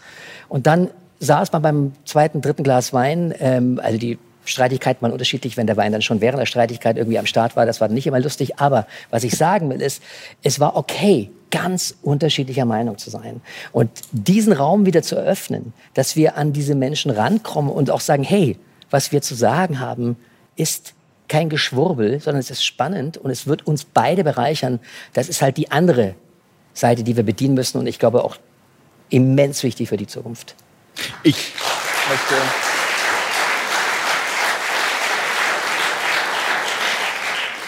möchte noch mal gerne den Historiker ähm, fragen, Herr Hofbauer, wenn Sie das so hören, was Herr Fischer-Rodrian sagt. Äh, da wurde ja viel improvisiert in dieser Zeit. Und wie wir jetzt gehört haben, da wurden trotzdem Konzerte gegeben. Wie war das denn damals in verschiedenen Systemen? Ähm, die, also ist es immer schon gewesen, dass am Ende die Kreativität dann gesiegt hat? Das ist immer so gewesen, ja. Die Kreativität ist nicht ausrottbar. Äh, aber sie wird natürlich äh, eingeengt durch die Maßnahmen, egal äh, wann das jetzt äh, Druckverbote sind, weil die katholische Kirche im 15. Jahrhundert sich bedroht gefühlt hat durch die mögliche Massenproduktion durch den Buchdruck. Nicht mehr die einzige Wahrheit von der Kanzel verkündet werden konnte, sondern plötzlich konnte er was drucken und verteilen an wenige Leute, die lesen konnten, aber es wurden immer mehr. Äh, oder eben heutzutage, wie, wie Sie das gesagt haben. Ja. Aber ich, äh, ich wollte jetzt noch einmal zurückkommen auf so die Blasen oder das Bild gefällt mir nicht wirklich. Es geht um eine Gesellschaft und die Gesellschaft ordnet sich neu. Also das hat man jetzt gesehen in den letzten zweieinhalb Jahren und das wird man jetzt noch sehen äh, in, den nächsten, äh, in der nächsten Zeit mit dem herannahenden Krieg, ja, den ich eigentlich kaum vermeidbar sehe. Äh, und die, das ist nicht nur die Gesellschaft, die sich neu ordnet, sondern auch die persönlichen Beziehungen ordnen sich neu. Und da müssen wir einerseits aufpassen, wie das passiert. Andererseits äh, muss man sozusagen auch eingreifen. Ja. Und wenn, wenn ich mir anschaue, wie zum Beispiel der Spiegel äh, reagiert hat auf die bin ich wieder bei Zensur, also beim wirklichen Zensur, äh, auf, auf die Klickzahlen von RT Deutsch oder von KenFM. Das waren die, die, diejenigen Portale, die am meisten Klickzahlen äh, gemacht haben. Also ja. da rede ich jetzt von Mai 2020 bis Mai 2021 ungefähr. Ja. Äh, da gibt es Untersuchungen, die feststellen, dass sowas wie RT Deutsch oder KenFM mehr Klickzahlen generieren konnte als Tagesschau, Spiegel und, und, und, und Bild gemeinsam. Ja? Also da war wirklich Feuer am Dach äh, über, in, der, in, in, der, Debatte um die Diskurshoheit und dann ist eigentlich losgegangen mit äh, dem Medienstaatsvertrag, mit den äh, Verboten, die letztlich zum Beispiel diese zwei Portale äh, mundtot gemacht haben, muss man sagen. Ja? Also man, es gibt natürlich die Leute noch, sie machen jetzt was anderes dort und da. Ja? Man kann RT Deutsch noch immer empfangen, man, man kann Apolut lesen oder sehen und man, es gibt viele Portale äh, und, und Auseinandersetzungen dazu. Aber da hat der Spiegel an einem Moment was in eine Kampagne lanciert, die, die ich sehr interessant gefunden habe, weil er gesagt hat, das sind ja nur die linken und rechten Ränder der Gesellschaft. Und wenn man sich angeschaut hat, die Statistik, die von amerikanischen Konzernen äh, veröffentlicht worden ist, dann hat man gesehen, dass die linken und rechten Ränder irrsinnig immer gewachsen sind und die Mitte immer kleiner geworden ist. Ja? Also da gibt es dann keine Blasen mehr, sondern da, da hat sich die Gesellschaft konkret wirklich stark verändert. Ja? Mhm. Also das Linke, also wie immer man das jetzt definieren mag, wie der Spiegel das halt sieht, ja? und das Rechte äh, hat sich sozusagen äh, vermainstreamt in gewissen Fragen, ja? in der Frage der, äh, der Skepsis gegenüber der, dem herrschenden Diskurs. Und es ist ja auffällig, dass zum Beispiel diejenigen, die die Maßnahmenkritik vorangetrieben haben, jetzt in der Frage, wie schätze ich ein, was da in, in der Ukraine passiert, auch skeptischer sind als die anderen, weil die schon gewohnt sind, aha, da war da haben schon damals gelogen. Vielleicht ist das auch wieder gelogen. Weiß man ja nicht. Ja? Also ich will jetzt nicht äh, auf das Thema kommen, aber äh, diese Skepsis, diese Grundskepsis ist eine wunderbare Sache, Ausgangsposition, mit der wir als äh, eben skeptische Menschen äh, ganz gut leben können und, und, in diesem gesellschaftlichen Rahmen agieren. Darf ich Sie ganz konkret dazu was fragen? Ähm, ich habe festgestellt, dass es einige Menschen gerade im Kulturbereich gab, die sehr, sehr vorsichtig waren, nicht unbedingt diffamiert haben, aber trotzdem die Maßnahmenkritiker sehr skeptisch gesehen haben, die jetzt aber bei dem Thema Ukraine wesentlich differenzierter auf die Sache schauen. Haben wir eine Chance, über diesen Ukraine-Russland-Konflikt jetzt die Leute auch zu bekommen, rückwirkend auf das, was durch und bei Corona passiert ist? Ich möchte etwas dazwischen funken. Gerne. Ich hätte Sie jetzt sowieso Ich war zu langsam. Man soll nicht so viel nachdenken. Also wie ich das interpretiere, gehen wir davon aus, dass wir jetzt eigentlich hier, also zusammen mit dem Publikum, die besseren äh, Menschen sind. Wir würden das anders machen mit Ukraine. Natürlich würden wir es anders machen. Ob wir es besser machen, ob wir besser sind, wenn wir weniger oder gar kein Netflix schauen. Also das finde ich dann ein bisschen, das finde ich überheblich. Und ich finde, mir ist es wirklich ein Anliegen, dass wir auch bei uns selbst beginnen, weil die, das einzig Verbindende, das wiederhole ich wie ein Refrain in meinen Büchern, das einzig Verbindende zwischen Menschen ist nicht die Liebe, sondern die Anerkennung der Differenz, dass der andere nicht ich ist. Also, und wir bilden doch gerne Gemeinschaft, dass der andere auch ist wie ich und wir denken, dann sind wir ein großes Ich und sind wir stark. Aber dass wir eigentlich alleine sind als als ich und alle anderen sind nicht ich, das müssen wir zuerst einmal aushalten, oder? Und wir, wir kennen das gar nicht, weil wir ganz schnell diesen symbiotischen Knatsch machen, äh, dass wir das aushalten und was, dass wir die Differenz aushalten.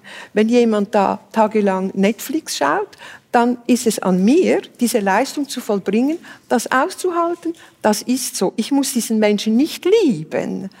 Ich muss ihn Akzeptieren, dass er das tut. nicht, ich muss ihn anerkennen, dass das seine Entscheidung ist und dass er das so macht und dass für ihn das so in Ordnung ist. Aber, aber nun sind das ja... Alles andere, damit. ist, alles andere ist äh, überheblich. Ich verstehe, was Sie meinen, aber das meinte ich damit nicht. Ich meinte damit. Also so habe ich es verstanden, gut. Ja. Möchtest du? Ähm, ich finde, darum geht es gerade nicht. Verzeihung. Ich glaube nicht, dass wir die besseren Menschen sind. Ich bin auch kein Wir mit euch. Also wir haben vielleicht ähnliche Meinungen an manchen Fällen.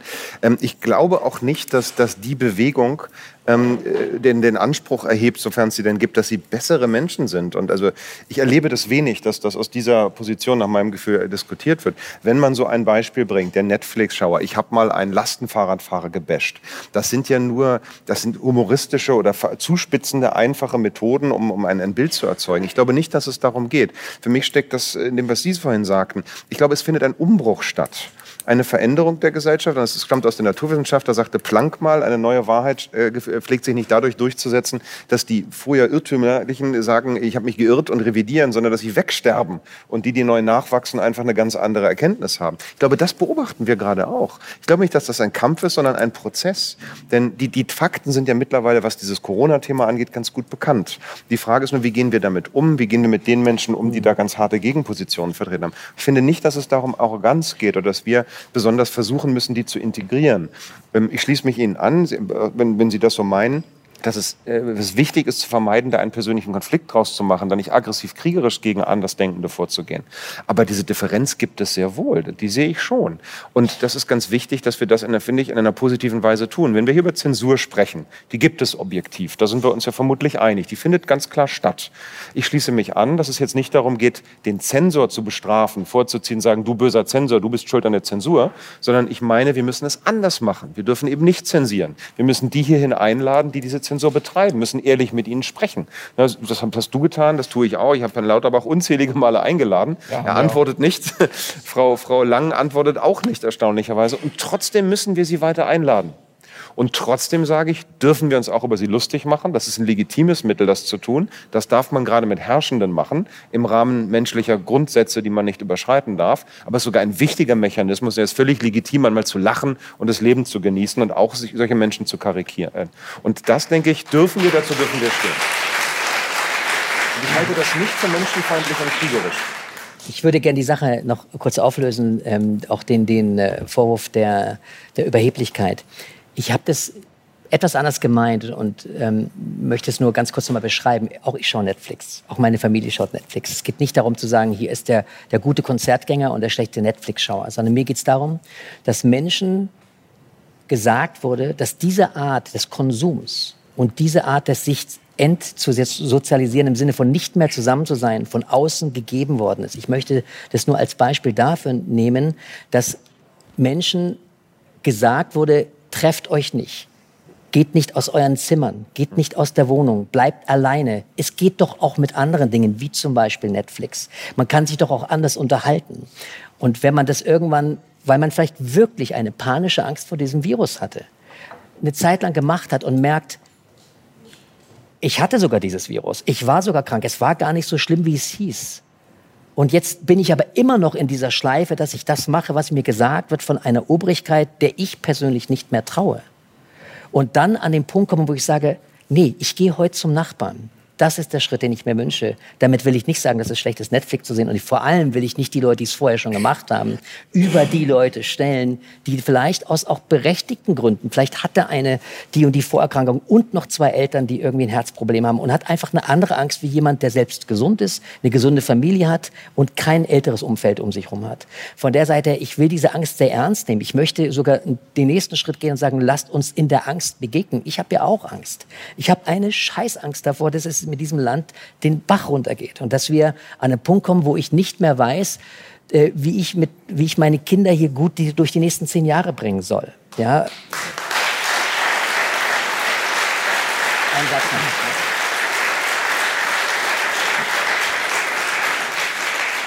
Und ich möchte nur, dass das nicht missverstanden wird, weil ich verstehe das äh, mhm. absolut. Es geht mir am allermeisten um dieses, wie in diesem einen Song beschrieben, lad sie alle zu dir ein. Ich würde gerne eben diesen, diesen Diskurs wagen und äh, vor allem auch sagen, nein, hier ist nicht ein besser, schlechter mhm. unter den Menschen, die sich treffen.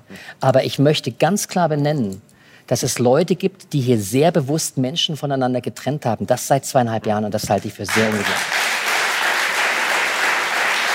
Ja, das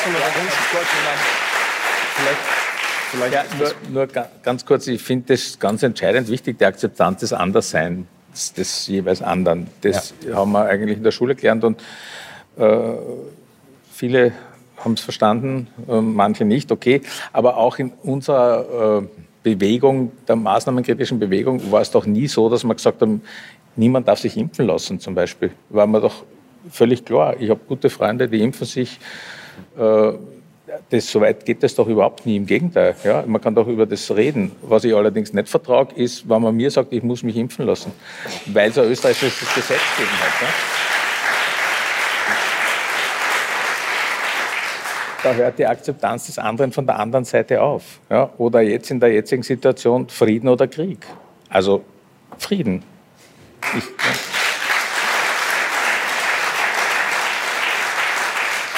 Ich wollte noch etwas nachtragen. Also ich sehe sehr wohl auch eine Arroganz von der Kritikerseite, absolut. Und äh, erlebt die auch selbst mehr. Also der, für mich liegt auch in, diesem, in dieser Formulierung, wir müssen warten, bis die Schlafschafe aufwachen liegt eine wahnsinnige Anmaßung mhm. aus meiner Sicht. Ja, zu glauben, dass da Menschen schlafen, vor allem zu glauben, dass ich die nun erleuchten kann, darin liegt die eigentliche Arroganz. Ich erlebe das selbst ganz oft. Ich meine, ich gehöre einer Berufsgruppe an. Und der, das der bei den Strompreisen. Dankeschön. ähm, ich gehöre ja einer Berufsgruppe an als Arzt, die seit zwei Jahren von, von jedem beliebigen anders, anderen Berufsgruppenangehörigen, vom Bäcker bis hin zum Quantenphysiker, permanent erklärt bekommt, wie die Immunologie funktioniert. Ich stehe dann da und denke, ja, ich habe ein paar Jahre im Labor verbracht damit, ich kenne die eigentlich, aber ich traue mich gar nicht mal, mich an dem Gespräch zu beteiligen, weil ich dann Sätze höre wie, das haben Sie nicht richtig recherchiert. Ähm, naja, es ist wirklich so. Es ist eine wahnsinnige Anmaßung. Natürlich, nur weil ich Immunologe bin, bin ich nicht automatisch besser informiert als der andere. Es ist so. Aber allein dieser Glaube, ich könne dem anderen erklären, was nun richtig und was falsch ist, vor dem, denke ich auch, sollten wir uns hüten.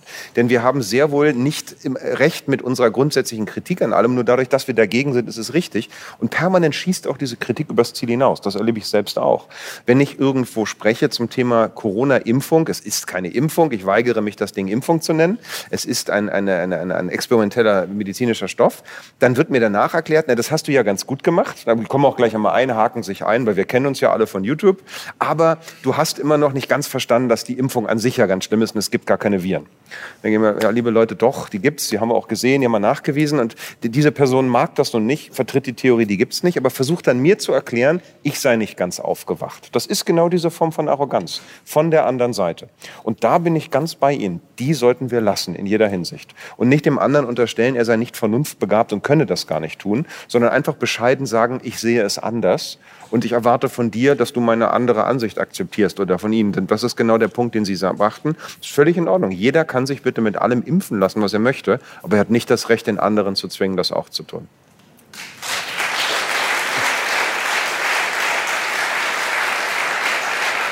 Ich möchte noch mal einen Aspekt reinbringen. Ähm, Herr Hofbauer sagte eben so schön Krieg oder Frieden. Natürlich Frieden. Und wenn ich Sie richtig verstanden habe, Frau Fischer, geht es Ihnen auch darum zu sagen, ähm, es geht darum, sich selbst auf die Reihe zu kriegen. Also den Frieden bei sich selbst zu suchen, den, den ähm, Feind nicht im Außen zu suchen. Habe ich das richtig verstanden?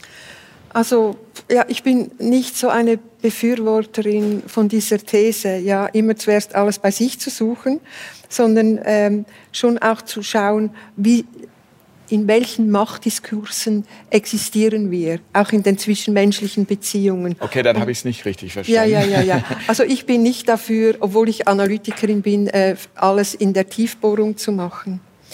Äh, aber was wir können, ist wirklich ich meine, jeder bei sich selbst angefangen in Bezug auf das Außen, in Bezug auf die Beziehung und dort diese Heterogenität in der Beziehung und diese Anerkennung der Differenz üben, weil das heißt eigentlich Freiheit. Für mich ist das Friedensarbeit, diese Anerkennung der Differenz und für mich ist das auch Freiheit.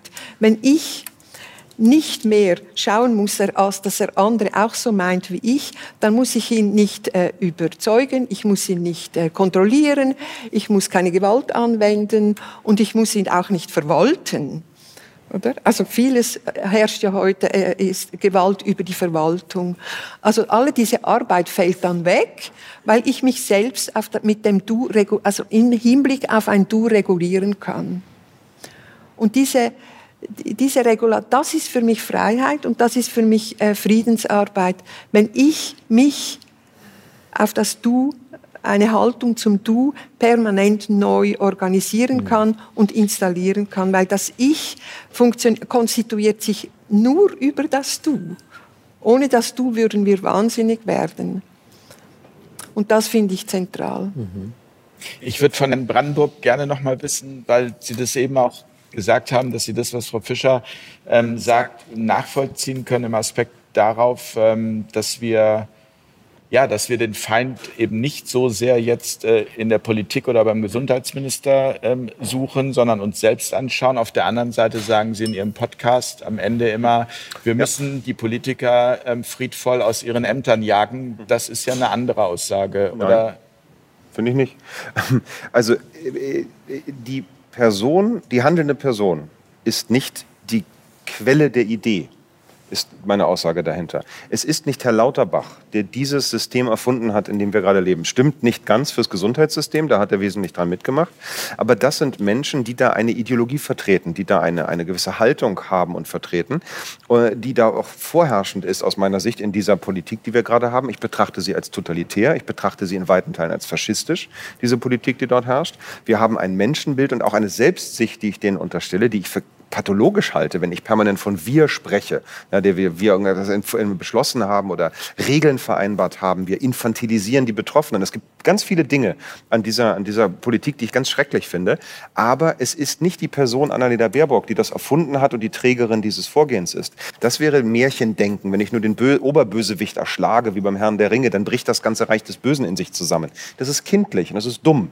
Wir wünschen uns so einfache Lösungen, weil das dann sehr simpel wäre. Dann müsste man nur, wie es heißt, Herrn Lauterbach beseitigen. Das ist nicht nur kriminell und furchtbar, sowas zu sagen, ist so furchtbar dumm. Denn mit Herrn Lauterbach bricht das System nicht in sich zusammen. Aber es gibt sehr wohl Exponenten eines solchen Systems, die es natürlich mit am Laufen halten. Und wir müssen diesen Handeln, diesen Tätern, es sind Täter, Herr Lauterbach ist ein Gewaltverbrecher. Das, was er dort tut, ist ein gewalttätiger Übergriff auf Menschen, der hat messbare Schäden und das ist falsch.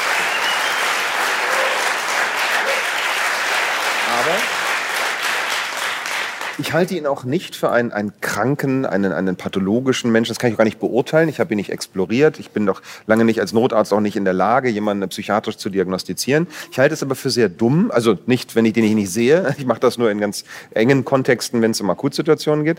Ähm, ich halte diese Zuschreibung, dieses Abwerten solcher Personen für, für nicht hilfreich, weil das, was in denen da das macht, dieses Böse in ihnen, wenn man das so nennen möchte, ist in mir genauso, wenn ich mit mir ehrlich bin.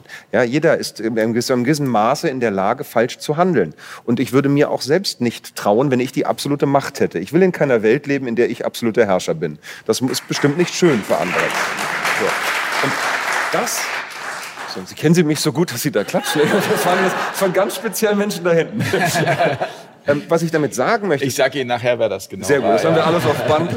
Ähm, was ich aber meine, ist, wir müssen, sehr wohl müssen wir gegen diese Täter handeln. Ja, das heißt aber eben gerade friedlich. Wir müssen sie nicht, wir müssen uns nicht an ihnen rächen. Wir müssen nicht diese Menschen bekämpfen, sondern wir müssen diese Rollen, die sie dort innehaben, die müssen wir inaktivieren, müssen sagen, nein, du darfst das nicht mehr tun. Du als Gesundheitsminister bist der Falsche. Du, Markus Söder, oder wir dürfen ihn auch siezen, ja, bist kein, kannst in diesem Land keine Verantwortung für Menschen tragen, wenn du von Corona-RAF sprichst oder Tobias Hans. Wenn du sagst, die Ungeimpften gehören nicht zur Gesellschaft, dann bist du kein Mensch, der in dieser Gesellschaft Politik ausüben kann. Das dürfen wir nicht nur aus meiner Sicht, sondern das müssen wir tun. Denn man muss einem solchen Täter sagen, hier ist Schluss. Und das ist nicht nur zulässig, sondern nötig. Und dann, dann müssen wir, und da finde ich beginnt genau das, dann müssen wir aber auch sagen, Schloss und Stopp. Hier be- be- endet dann das, was wir tun müssen in einer Gesellschaft. Danach beginnt dann das Betrachten des individuellen Menschen. Wir dürfen nicht so weit gehen zu sagen, dem wohnt das Böse inne, der ist krank. Das können wir A überhaupt nicht beurteilen aus der Ferne. Und B ist das dann wieder unsere persönliche Sicht und alles Mögliche, was wir damit reinbringen. Dazu haben wir in einer Zivilisation idealerweise eine funktionierende Justiz. Ich fürchte aus eigener Erfahrung, die haben wir zurzeit nicht mehr. Aber auch die müssen wir reparieren, denn wir brauchen sie. Auf Ihre Erfahrung möchte ich ähm, gleich nochmal zu sprechen kommen. Aber wenn ich das jetzt, wenn ich da so zuhöre, ähm, dann frage ich mich dennoch, wenn Sie sagen, der muss weg und es kommt jemand Neues. Wenn wir uns nicht ändern.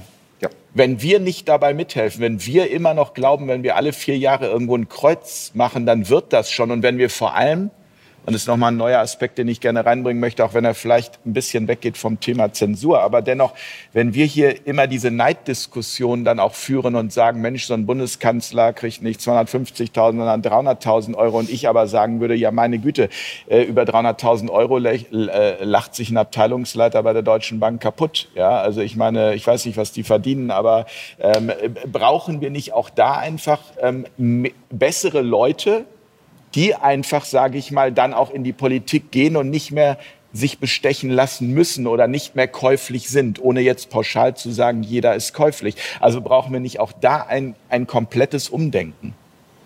Ja, Es nützt nichts, Symbole zu beseitigen. Entschuldigung, das wollte ich noch andenken. So, so will ich verstanden werden. Es nützt nichts, wenn wir das Symbol beseitigen und sagen, damit ist das Böse nun bekämpft. Da stimme ich völlig zu. Aber die Frage ging ja Ich möchte die, den Herrschaftsdiskurs, die Machtstrukturen analysieren.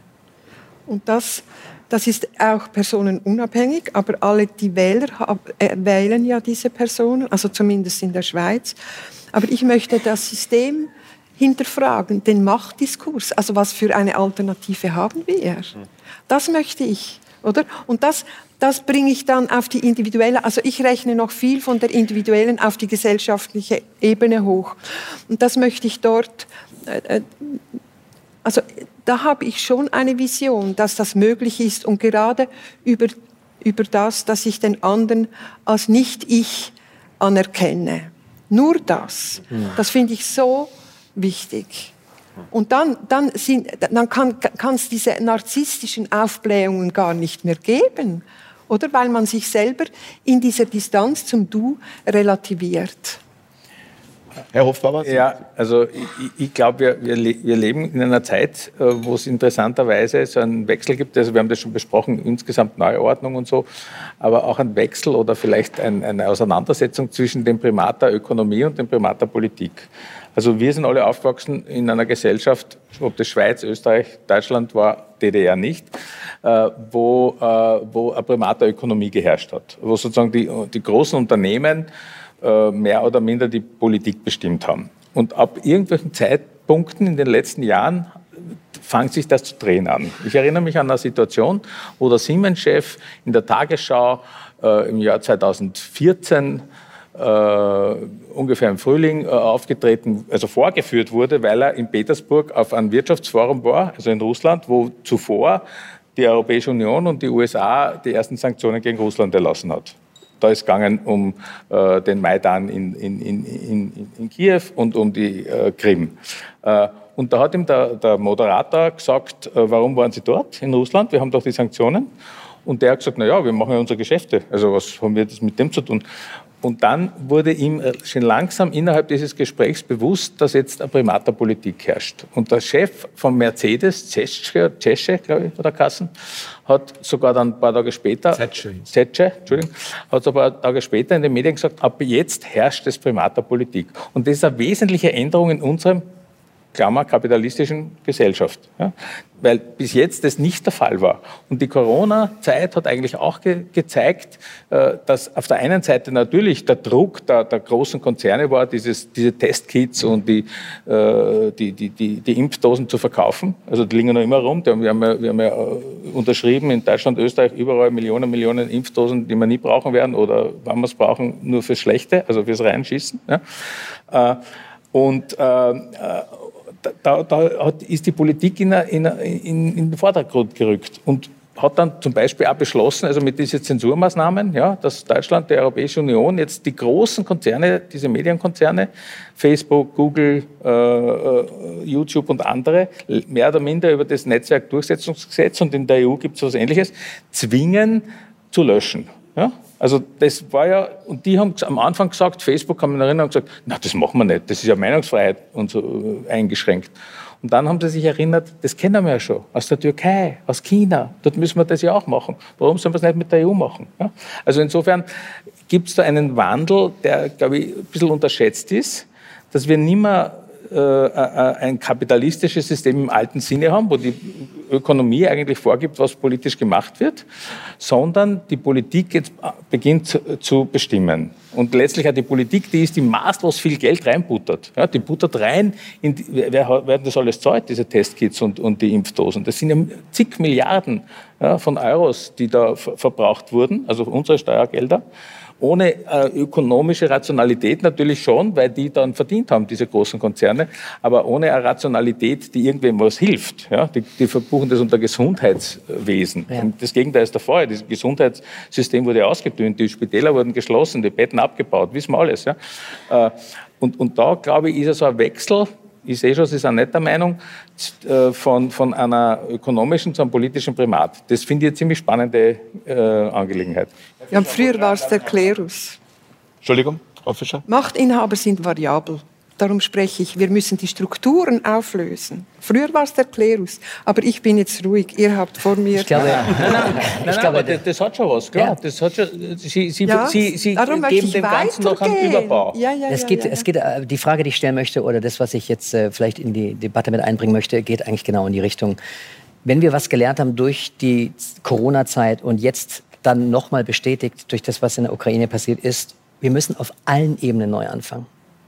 Und ich glaube, wenn wir, wenn wir sehen, was mit den Medien passiert ist, wenn wir sehen, dass wir Parteien wählen, die das Gegenteil von dem machen, drei Wochen nachdem sie gewählt worden sind, wenn wir merken, dass bei uns äh, ähm, auch, auch der, der Rechtsspruch nicht mehr das ist, was er mal war, wir sehen, auf allen Ebenen braucht es einen Neuanfang. Und ich glaube, dass wir, dass das Parteiensystem ist over. Und das Problem ist nur,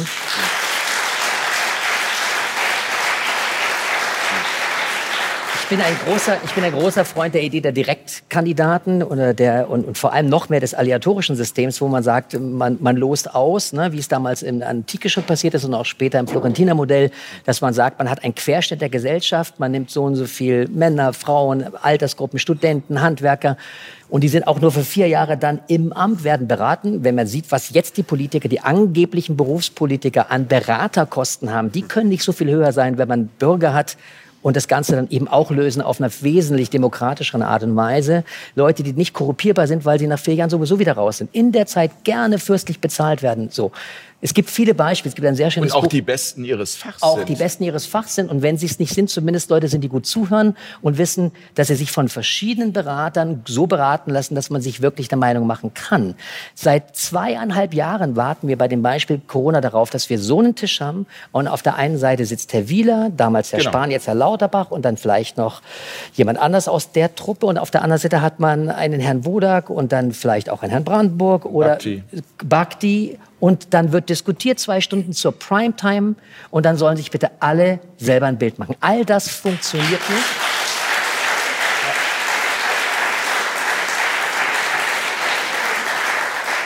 All das findet nicht statt, obwohl jetzt immer mehr die Informationen sich dann doch langsam in die Richtung bewegen, dass man merkt, oh, ne, die, die Leute, die sehr kritisch waren, ich nenne sie jetzt mal einfach Maßnahmenkritiker, da waren doch sehr viele Punkte, die man eben nicht einfach nur so abtun kann. Also das ist jetzt nur eines von vielen Beispielen, wo ich merke, und das, jetzt kommen wir zum größten Problem. Wir leben in Deutschland in einer sehr, sehr starken Ökonomie. Wir haben ein, ein Land, was Europa dominiert und haben auf der anderen Seite aber auch Bürger, von denen ich glaube, dass die Mehrzahl mit dem mit dem Gedanken der Unsicherheit erstmal nicht so gut umgehen kann. Ich würde mich da ein, einbeziehen. Ich möchte da auch da nicht jetzt irgendwie sagen, da sind die Besseren und die Maßnahmenkritiker können das eher als die anderen. Ich will sagen, das ist also bei mir genetisch jetzt mal so oder, oder wie auch immer nicht so verhaftet ist, dass ich sage, ich würde jetzt den Umstand der Anarchie für zehn Jahre mir sehr gut vorstellen können, obwohl es für mich verstanden nicht als regellos, sondern als herrschaftsloses Modell äh, sehr sympathisch ist. Aber ich glaube, dass wir hier im Zentrum Europas als, als, als Deutschland nicht prädestiniert dafür sind, dieses Modell auszuprobieren. Aber es wäre so bitter nötig und es ist, glaube ich, als Übergang sogar unumgänglich, um zu sagen, wir machen nicht irgendwie weiter und wir haben dann jetzt äh, Personal ausgetauscht und jetzt ist es, sind's die anderen. Ich meine, wir sehen es doch gerade. Wir haben jetzt Rot-Grün und die Grünen hatten auf ihren Plakaten ähm, keine Waffen in Krisengebieten. Drei Monate später äh, schreien sie Waffen, Waffen, Waffen. Also man merkt ja, es man ist auf nichts mehr Verlass. Und ein letzter Satz noch. Unser Immunsystem, was die Demokratie immer begleitet hat, die freie Presse, ist auch am Ende. Wenn man sich das anschaut, ich möchte ein kurzes Beispiel, weil es mich wirklich umgehauen hat, wie weit es geht. Wir kennen viele Beispiele. Es ist ganz fast tagesaktuell. Es werden vom Familien, ich muss mal schauen, wie ich es hier finde, genau, es wird vom Familienministerium werden sechsstellige Summen bereitgestellt, um die Stiftung Zentrum Liberale Moderne, das Projekt Gegneranalyse zu, mitzufinanzieren. Da werden alternative Medien untersucht, ob das, ne, ob das in Ordnung ist oder ob das nicht in Ordnung ist. Und vor allem ganz besonders unter Beschuss sind die Nachdenkseiten. Jetzt sind von allen alternativen Medien die Nachdenkseiten nicht unbedingt die, die dafür bekannt sind, einfach wild rauszuhauen. Da sind wirklich gute Journalisten, da sind nicht nur Kommentare und Essays, sondern sind so. Und dann kommt da raus, und deswegen muss ich es kurz ablesen, wie diese Untersuchung zeigt, handelt es sich bei den Nachdenkseiten um ein stark ideolo ideologisiertes, undifferenziert argumentierendes Medium, das radikale Widerständigkeit postuliert und als Scharnier für verschwörungstheoretisches Denken fungiert. Finanziert, mitfinanziert Ja. vom Bundesfamilienministerium. Will damit das nur ist sagen, wir müssen. Das ist insofern es- äh, ja. besonders, äh, ich habe es auch äh, natürlich, das ist ja vor ein paar Tagen durch die Presse gegangen, also durch die alternative Presse, Ja. sonst habe ich es nicht gelesen. Aber das sagt ja auch, dass diese Ralf Füchs und äh, Ma- Marie-Louise äh, irgendwie Beck, die sind ja da dahinter, hinter dieser grünen, liberal-modernen Stiftung, äh, dass die jetzt die Nachdenkseiten am Kicker haben und mit, mit, mit solchen Formulierungen dann arbeiten, heißt, die haben schon quasi ausgeschieden aus ihrem Orbit äh, die verschwörungstheoretischen Seiten, also die, die überhaupt nicht mehr äh, in, in Frage kommen. Und jetzt geht's äh, sozusagen in Richtung dieser Nachdenkseiten. Und das nächste sind noch irgendwelche dran, die auf einer anderen Ebene vielleicht Kritik üben. Und deshalb wundert es mich so, dass zum Beispiel bei dem Verbot von, von RT Deutsch, dem ich eine Propagandafunktion zuschreibe, also ich bin jetzt nicht von denen, ja? das ist dieselbe Propaganda anders, als wie wir es bei uns kennen. Ja? Interessant, wenn man sich beide anschaut, würde ich empfehlen. Aber äh, nicht nur auf die eine Seite äh, schauen. Aber dass man sozusagen beim Abdrehen vom RT Deutsch, in Deutschland war das drei Wochen bevor äh, die Russen in, in, in, in, äh, Donbass einmarschiert sind, dass da die journalistische äh, Vertretung, wie der Frank Überall, vom Deutscher Journalistenverband, nicht aufschreit, sondern jubelt. Ja? Und, und das nächste, dann ist es jetzt der Albrecht Müller von den Nachdenkseiten und das übernächste ist es irgendwer. Ja? Und, und das ist so, das kommt in der Geschichte auch immer wieder vor, dass sozusagen Leute äh, oft verzweifelt auf Solidarität hoffen, die unter Zensurmaßnahmen leiden oder Verbote leiden, äh, leiden und, und, und die nicht bekommen und ein paar äh, Jahre später sind sie selbst dran die nächsten. Ja? Also Julian Assange führt ja, ist ja eigentlich das beste Beispiel. Das ist überhaupt die, die, Oder? Die, die Wird er nicht nach wie vor benutzt für genau diese Dinge, dass man ja. sagt, treibt es nicht zu bunt, sonst sitzt er 175 Jahre ja. in Haft in Amerika? Also ich meine, das ist und, die und größte niemand Tragödie. Traut sich, niemand traut sich zu sagen, den nehmen wir auf. Der, das ist der Erste, der Asyl bekommen muss in der Absolut. EU. Natürlich. Ja.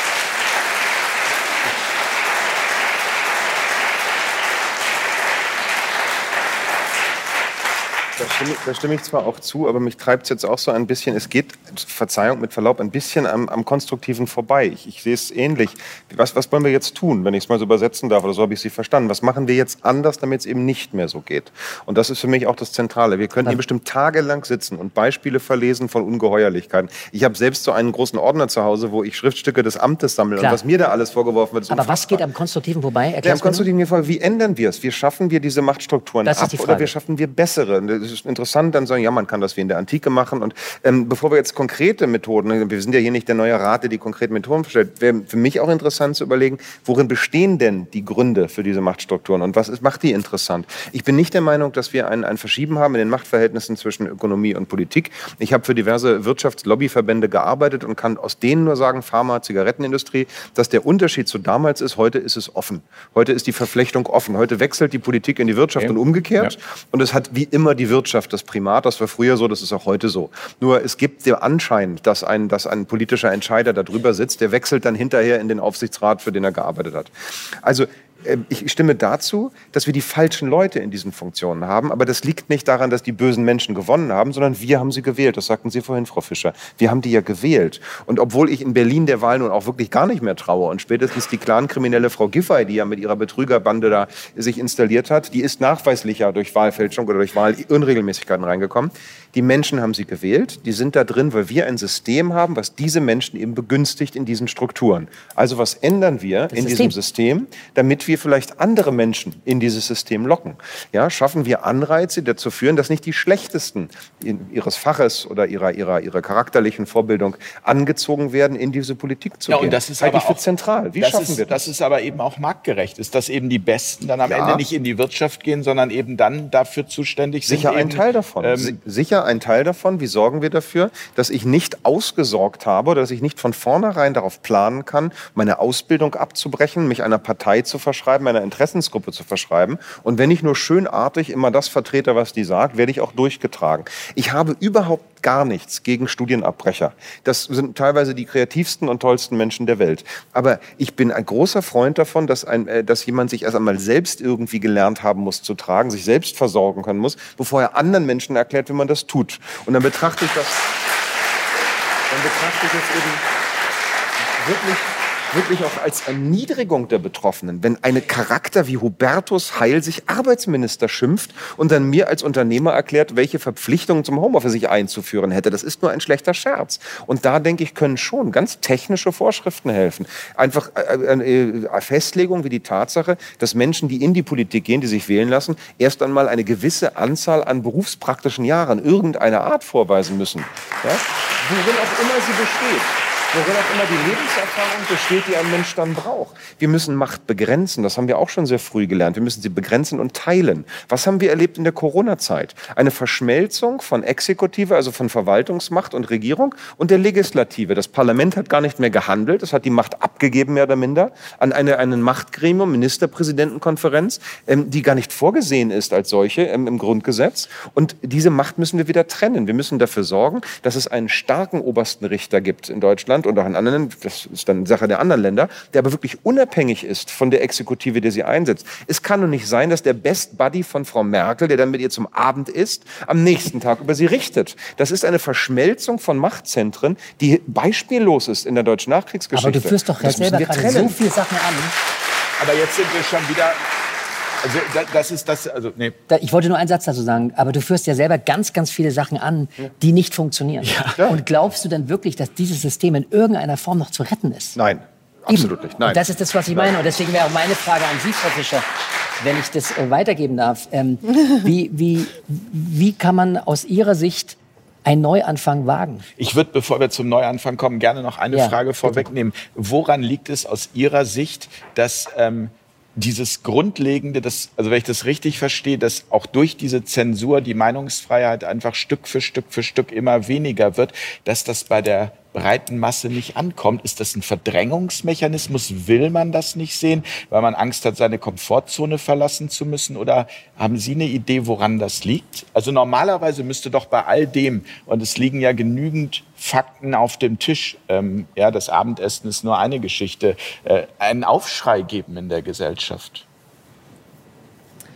Ja, ich möchte eigentlich diese Frage insofern beantworten, dass ich nicht auf sie eingehe. Äh, Das merke ich mir. ähm, weil das macht wieder diese Spaltung. Also wir wissen es besser. Nein, gar nicht. Es geht ums, Verste also es geht Ja, ums oh, ja, ja. Verständnis sozusagen, ob Sie als Psychoanalytikerin eine Idee dazu haben, warum das so ist. Ich möchte damit nicht sagen, dass wir die Klügeren sind. Gar nicht. Das Ja. war überhaupt nicht so gemeint, sondern einfach ein Verständnis dafür, woran es liegt. Weil ich glaube, es geht uns allen so, dass wir irgendwie immer denken, warum versteht ihr das denn nicht? Also wa- wa- was ist denn da los? Also das ist, habe ich so oft gehört. Ich, ich verstehe beide Seiten. Die, also beide Seiten, also die, die gerne Maske tragen und sich damit sicher fühlen, genauso die uns nicht verstehen, wie wir sie nicht verstehen. Woran liegt das aus Ihrer Sicht? Weil beide spalten. Beide Parteien spalten. Und beide wissen es eigentlich besser. Und ich finde, ich finde das, muss, äh, das muss geändert werden. Und zwar auch von unserer Seite. Ich bin von Anfang an Maßnahmen, sehr maßnahmenkritisch, aber das müssen wir reflektieren. Das heißt, es ist ein Ego-Kampf. Äh, Es, es ist, äh, ja, es, es ist, ja, ja, es ist quasi äh, äh, unter Narzissten, also ich meine jetzt das nicht im entwertenden Sinn, aber es gibt diese, Narzi diese narzisstischen Aufblähungen. Wir sind ja alle auch äh, Narzissten, sonst würden wir nicht hier sitzen vor diesem Publikum. Das haben wir ja auch gern. Also, aber dieses aufgeblähte, äh, wir können, wir können quasi diese Machtstrukturen und dieses Aufgeblähte nur die Luft rauslassen, indem wir uns, äh, ich komme immer wieder mit demselben, die Anerkennung der Differenz. Also, dass wir die Differenz zum anderen Menschen anerkennen. Andersweitig, ich habe ein großes Buch geschrieben über Hass und was die Hass, ich, was ich jetzt bei uns auch äh, beobachte hier, mich inklusive, dass wir uns in der Aggression vereinigen, gemeinsam einen Sündenbock zu haben oder mehrere oder das System. Oder? Und das vereinigt uns. Und da können wir wetten und so. Also ich wettere auch gern, äh, wetten und so. Aber es ist, dann sind wir systeminhärent. Und wir machen eigentlich dasselbe. Wir nehmen auch die Aggression, die auf uns projiziert wird. Wir sind die Bösen, wir die sind die Schwö- Verschwörungstheoretiker. Wir übernehmen auch diese Aggressionen und vermischen sie vielleicht mit unserer Wut oder mit unserer eigenen Aggressivität. Und dann machen wir eigentlich dasselbe. Ich möchte, ich möchte das wie, wie drehen. Also wenn ich ein Beispiel bringe, äh, von dieser konstruktiven und destruktiven Aggressivität, wenn eine, äh, ein Säugling äh, an der Mutterbrust ist und die Mutter sagt, uh, äh, du machst meine Brust kaputt bei diesem Saugen, oder? Und dann hat das, der Säugling bereits Schuldgefühle und er denkt, aha, mein Saugen, also das macht er nicht bewusst, aber unbewusst, mein Saugen, also mein normales mich ernähren, schädigt den Busen meiner Mutter und ich will ja ihr nicht Böse, Böses antun. Aber das, das setzt sich in diesem Kind fest. Und damit äh, wird die, eigentlich die konstruktive Aggression, das Kind muss saugen, um zu essen, oder? Das ist konstruktiv, wird, in, äh, wird gespiegelt als destruktiv. Und das machen wir ständig. Das machen wir alle, auch hier an diesem Tisch, auch im Publikum, machen wir das ständig. Und ich finde, wenn wir das auflösen bei uns selbst, dann und in unseren Beziehungen, wenn wir das auflösen, dann müssen wir nicht schauen, kommen bessere Leute in die Regierung, weil dann gibt es vielleicht diese Regierung gar nicht, diese Herrschafts-, äh, diesen Herrschaftsdiskurs vielleicht gar nicht mehr diesen Raum zu eröffnen, dafür plädiere ich, einmal ins Ungewisse rauszugehen, ohne zu wissen, ja, wen bringen wir denn da in dieses System rein? Ich möchte dieses System gar nicht mehr. Ich verstehe das. Aber das- Äh, ja, ich, genau. verstehe, ich verstehe das. Sie, da, da, da sind wir uns einig, dass wir das System nicht mehr wollen, wiewohl ja quasi die Gegenseite, ich sage das jetzt bewusst so provokant, genau dieses System will und stützt. Also da äh, Genau. äh, spießt er sich ja. Äh, aber Sie, bei- Ihnen höre ich so raus, dass Sie quasi Interessen unterordnen unter die, diese, diese persönliche Entwicklung. Ja? Also das ist, äh, die, wenn die persönliche Entwicklung anders liefe, dann würde es keine Interessen geben. Dann würde es keine Interessen geben. Ja. Und das ist mein Weltbild anders. ja, ist so. Äh, Ja, ja, Sie haben auch einen anderen Beruf, Ja, oder? ja, das ja, ist Ihr Recht. Deswegen sitzen wir ja, Ja. auch an diesem Ja, genau. Tisch, weil es ja, unterschiedliche bei, Meinungen bei, gibt. bei mir gibt es halt diese Interessen und auch die ganze Frage, was tun Sie, sagen äh, quasi die, die äh, von Kind auf oder jeder Mensch kann das von immer noch natürlich äh, so hinkriegen wahrscheinlich, äh, sich selbst völlig anders positionieren zum, zum Du, zum anderen. Ja? Äh, aber ich denke mal, wir, wir leben jetzt in dieser Gesellschaft, wie sie jetzt ist. Und die Frage, was tun oder so, was wir ja schon ein bisschen angesprochen haben, kann man natürlich äh, einerseits sehr groß äh, diskutieren, also System ändern, aber wie, also so wie Sie, Sie, Sie sagen auch System ändern. Ja? Oder man kann sich sehr klein äh, angehen. Ich bin eher äh, ein bisschen bescheiden in der Hinsicht, also vor allem, weil wir das Thema haben, Zensur. Ja? Also Zensur umgehen ist ganz was Wichtiges. Ja? Also so, so, so zusammenkommen mit Leuten. Ja? War ja zwei Jahre nicht möglich. Ja? Also dass man wirklich mit vielen Leuten im Saal und auch wir diskutieren. Der, der Pferdefuß oder das Schlechte dran ist, dass da nicht jene auch mit am Tisch sitzen, die uns erklären, warum sie diese Maßnahmen gemacht haben oder warum sie jetzt die Waffenlieferungen äh, unbedingt promoten. Ja? Das wäre gut.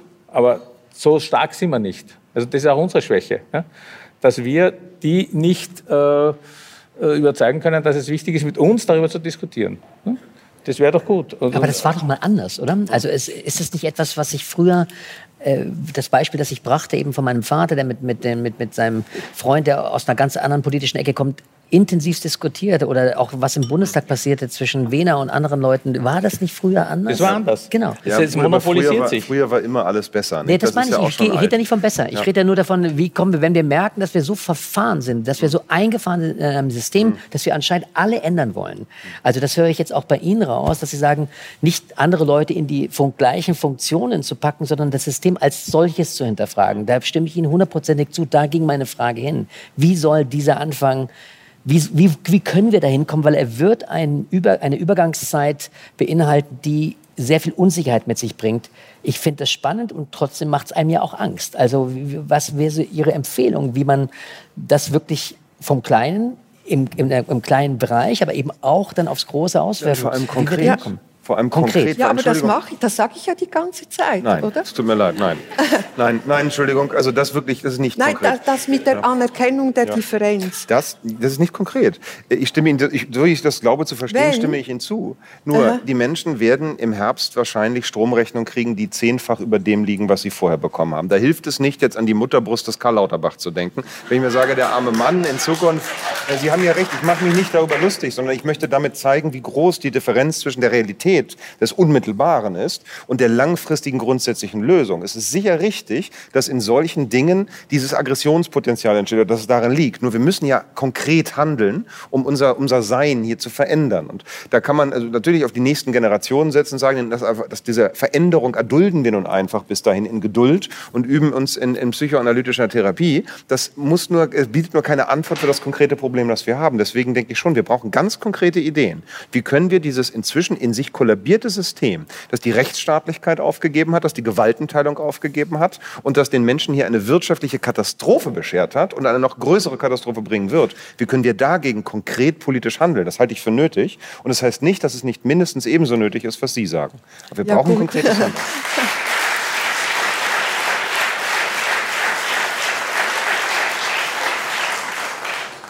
Na, medial heißt es, Entschuldigung, medial heißt es, solche Strukturen wir aufbauen. Fragen für Sie. Entschuldigung. Sind Sie Ja, einmal, wollen Sie direkt antworten? Ja, ja, alles klar. Aufbau. Also ich, ich habe diese größten Fantasien einfach nicht, oder? Wie will ich das alles ändern? Sondern ich habe, ich kann dort konkret werden, wo es um mich geht. Und das, was ich meine mit der Anerkennung der Differenz, das können wir sofort, jederzeit, ab sofort machen, oder? Und wenn das passiert, dann gibt es eine Distanz und dann macht mich das frei, den anderen zu verändern oder, oder das System auf diese Art verändern zu wollen, weil da komme ich sowieso immer in eine Ohnmachtsposition. Also ich nehme es ja mit dem Goliath nicht auf. Aber wenn das, wenn, wenn ich das quasi üben kann im Kleinen, dann wird das eine Dimension eröffnen, die subversiv ist, ich meine jetzt im positiven Sinn, die subversive Fantasien und subversive Kre- Kreativität, immer im positiven Sinn gemeint, eröffnet, die wir uns jetzt gar nicht vorstellen können. Aber das weiß ich, dass das passieren wird. Ah, ich habe eine, eine kurze. Ja, darf ich dann? Ja, bitte. Ja. Ich stimme doch sogar zu. Aber mit Verlaub, äh, Frau Kollegin, das ist zu hoch für Otto Normal. Es tut mir leid. Das erfordert, es erfordert einen Grad der Abstraktionsfähigkeit, das jetzt auf sein eigenes Leben zu übertragen. Es erfordert ja die Bereitschaft, da in den Spiegel zu gucken im übertragenen Bewusst zu Sinn. sein. Ja, nicht nur bewusst zu sein, das ist eine verzeihen, eine Plattitüde. Man muss sich dann mal in seiner Hässlichkeit, in seiner Fehlerhaftigkeit erkennen. Und das ist halt wahnsinnig schwierig. Es ist unglaublich schwierig, einen Fehler einzugestehen. Wir erleben es gerade live und in Farbe immer in den Nein, Medien. das wird genau die andere Dimension eröffnen. Also wenn, Sie wenn es denken denn gelingt. in, einem, in einer Aber der Anspruch Spirale. ist hoch. Der Anspruch ist wahnsinnig hoch, den Sie da haben. Ich an den finde das Einzelnen. überhaupt nicht. Aber da würde mich gerne. Ich finde ihn hoch. Ich finde ihn sehr hoch. Das ist eben unsere Differenz. Ich, ich finde ihn ja- ich finde es ja richtig, was Sie sagen. Nur ich fürchte, es hilft eben den, ich meine es gar nicht böse, aber den vielleicht etwas einfach strukturierteren, emotional einfach strukturierten, intellektuell Ja, das bin ich nicht so das- sicher. Das sind, bitte? Da bin ich nicht so sicher. Ich fürchte es schon. Also auch aus meinen Patientengesprächen, da erlebe ich, äh, gerade als ich bin, ja bewusst mal in die sehr somatische Medizin gegangen. Die Chirurgen meinen, mit kaltem Stahl kann man alles heilen. Und irgendwann erkennt man als Chirurg, dass ganz viele Dinge, die wir, die wir rausschneiden, eigentlich ganz woanders liegen. Man hätte das Ding drin lassen können. Das Problem lag woanders, so einfach formuliert. Nur bei den Patienten erleben wir dann, erlebe ich sehr oft, dass da wenig Bereitschaft ist, darüber nachzudenken. Weil es ja ein langer, mühsamer Weg ist. Es ist ein aufwendiger Weg. Er kostet Eben, das Zeit. meine ich. Das kostet Ja? viel Energie. Das kostet wahnsinnig viel Energie. Hören Sie doch auf damit. Anerkennen Sie doch die Differenz. Das, ich glaube gar nicht, dass ich mich persönlich so sehr dagegen sperre, aber sagen Sie es mal den Betroffenen, also die, die das sich wirklich sperren. Es ist unglaublich mühsam und langwierig, das zu tun. Und das ist halt nicht unbedingt ein, ein, ein Knaller im Verkauf, sondern eher ein Ladenhüter. Und ich fürchte, naja, vorsichtig formuliert, und ich fürchte, es braucht eben auch wirklich ganz alltäglich reale Handlungen im Politischen, im Umgang. Und es ist nicht ein eine größenwahnsinniger Anspruch da, dass, gerade dass ich jetzt persönlich meine, ich könne da rein regieren. Aber ich glaube, wir brauchen einen, einen konkreten Vorschlag als eine, eine Vision, als ein, ein machbares Ding, was wir zeigen können, das erreichbar sein kann, weil wir den Menschen auch die Hoffnung geben müssen, das Konkrete zeigen, so kann es besser sein. Ja, das, das ist wichtig aus meiner Sicht. Ich bleibe dabei. Dann, aber dann, aber dann zeigt, gedacht, das sind, glaube ich, beides Herkulesaufgaben. Und ich glaube, ähm, auch dann würden, in dem Beispiel, das du gerade gesagt hast, auch dann würde ja wieder jemanden, jemanden anderen sagen, wie es geht. Also ich glaube, das ist ja, das ist ja das Problem, wenn ich das mal kurz anführen darf, was wir jetzt äh, in dieser neuen Partei äh, in, in, hier in, in Deutschland hatten, der Basispartei. Ich war da ein Jahr lang Mitglied. Und das war auch toll, weil man irgendwie unglaublich viele Leute kennengelernt hat, die irgendwie aus den unterschiedlichsten Lagern kommen. Sehr viel Rot-Grün, sehr viel enttäuschte Rot-Grüne, würde ich mal sagen. Also nicht nur, aber auch sehr, sehr viel. Und innerhalb kürzester Zeit hat man gemerkt, wow, die Strukturen sind doch ganz schnell wieder so wie auch in etablierten Parteien. Und deswegen habe ich nur gemerkt, und ich bin nach wie vor der Meinung, solange es dieses Parteiensystem gibt, ist es eine gute Alternative, weil da zumindest neue Dinge probiert werden. Aber um das mal zu konkretisieren, Basisdemokratie wo man wirklich abstimmt, wo man wirklich sagt, auch der, der große Teil der Bevölkerung nimmt an Dingen teil. In der Schweiz wird das wesentlich besser praktiziert, dass man sagt, man hat nicht nur irgendwie alle vier Jahre eine Wahl, sondern man hat Volksabstimmungen. Ich habe von einer Mikrobiologin aus Zürich gehört, dass sogar drei, vier Mal im Jahr gewählt wird, wenn es um gewisse Entscheidungen geht oder wenn es, ne, so. Das ist wesentlich näher an einem demokratischen Gedanken, wie ich ihn mir vorstelle. Aber selbst da habe ich gemerkt, da ist eine unglaubliche Aufbruchstimmung gewesen. Da waren tolle Leute am Start. Da wurde sofort überlegt, alternative Gesundheitsprogramme, Programme, alternative äh, Bildungsprogramme, Kultur, wie können wir die entstehen lassen und weiterlaufen lassen in der Zeit. Und trotzdem war man gefangen in einer Struktur, die auch das relativ schnell wieder so eingeengt hat in eine Ecke, wo ich sage, okay, es ist anscheinend doch viel größer die Aufgabe, die wir lösen müssen. Es ist eben nicht nur neue Parteien zu gründen. Bei den Piraten hat man es gesehen, die haben in Berlin einen tollen Job gemacht. Die Piraten als kleines Beispiel in Nordrhein-Westfalen waren bei 9 Prozent vier Monate vor der Wahl, die FDP lag bei drei und bei der Wahl war es genau umgedreht. Warum? Weil auch dort die Presse nicht fair beide Seiten belichtet hat, sondern weil die Piraten vergessen worden sind. Auch da hat man gesehen, das Ganze ist so miteinander verwoben, dass auch neue Parteien kaum eine Chance haben. Sie Deswegen haben sich ja selbst doch wieder so verhalten. Das geht ja voll in Richtung von Frau Fischer. Sie haben ja genau die gleichen alten Fehler gemacht, im gleichen alten systemlogischen gehandelt. Und insofern könnte man dann mit Fischer sagen, naja, hätten Sie es einfach anders gemacht, wer weiß, was dann passiert wäre. Im System schwierig. Ja, ja, also wir, ungewisses geht. Wir sprechen ständig über Parteien und so. Also ich, ich, ich glaube, da ist nichts zu retten. Stimmt, stimme ich nicht so. Äh, absolut. Will aber, will aber viel bescheidener die Sache angehen, äh, weil, weil letztlich geht es um eine Diskurshegemonie. Wenn, wenn unsere äh, Sicht der Dinge, also dass es zum Beispiel keine äh, Impfzwang geben soll, nur das, ja, also sozusagen, dass es keinen Krieg geben soll, nur ganz plakativ gesagt. Wir sind in diesen zwei Fragen äh, nicht, in der nicht in der Mehrheit. Ja? Äh, und wir sind bedroht im Gegenteil. Wir sind bedroht von äh, Publikationsverboten, ja? wir sind bedroht von sozialen Verwerfungen, also die jetzt äh, sicher kommen, ja? also auch bei uns. Also ich gehe durch viele deutsche Städte in den letzten paar Wochen und merke äh, eigentlich auch gut angezogene Herren mit Krawatte in den, wir nennen es Mistkübel, ich weiß nicht, wie ihr dazu sagt. Äh, Mülleimer? Mülleimer, ja, Entschuldigung, es gibt verschiedene Austriaker, äh, wo die und dann, die, die dann Pfand, und äh, wegen Pfand und Dosen und so weiter. Ja, also war früher äh, eigentlich nicht so dramatisch, aber die sind überall. Also, die Verarmung hat Rekordniveau ja, und jetzt dazu, und das ist natürlich doch viel schlimmer werdend. Äh, das heißt, was wir eigentlich nur tun können und bei dem Thema Zensur, dass wir Strukturen, die wir haben, und da meine ich jetzt nicht politische Parteistrukturen, sondern mediale Gegenöffentlichkeit, ja, dass wir die aufbauen, dass wir die beibehalten, dass wir die stärken. Und so kommen wir möglicherweise in einen Diskurs, wo wir einmal bestimmen, dass es eben keine Ausschließlichkeit gibt, dass es nicht exklusiv ist, dass man sich nicht impfen muss, dass man nicht äh, Waffen liefern und bei gleichzeitiger Verarmung der Bevölkerung. Ja? Also das ist ja eigentlich, das, sind ja, das müsste ja jeden einleuchten, dass es klar ist, wenn man alle äh, Länder liefern Waffen, liefern Waffen, außer Österreich als neutrales Land, aber wir sind trotzdem genau mit bei der ganzen Sache dabei. Die Schweiz liefert ja auch keine Waffen. Ich glaube, wir haben Helme geliefert. Äh, äh, aber das, das kostet Geld. Die Schweiz hat die Waffen gebaut, die wir jetzt liefern. Ja, ja genau. Ja, habe ich gehört. Na, Sorry, aber, aber sie war böse, dass sie es geliefert hat, eine Zeit lang.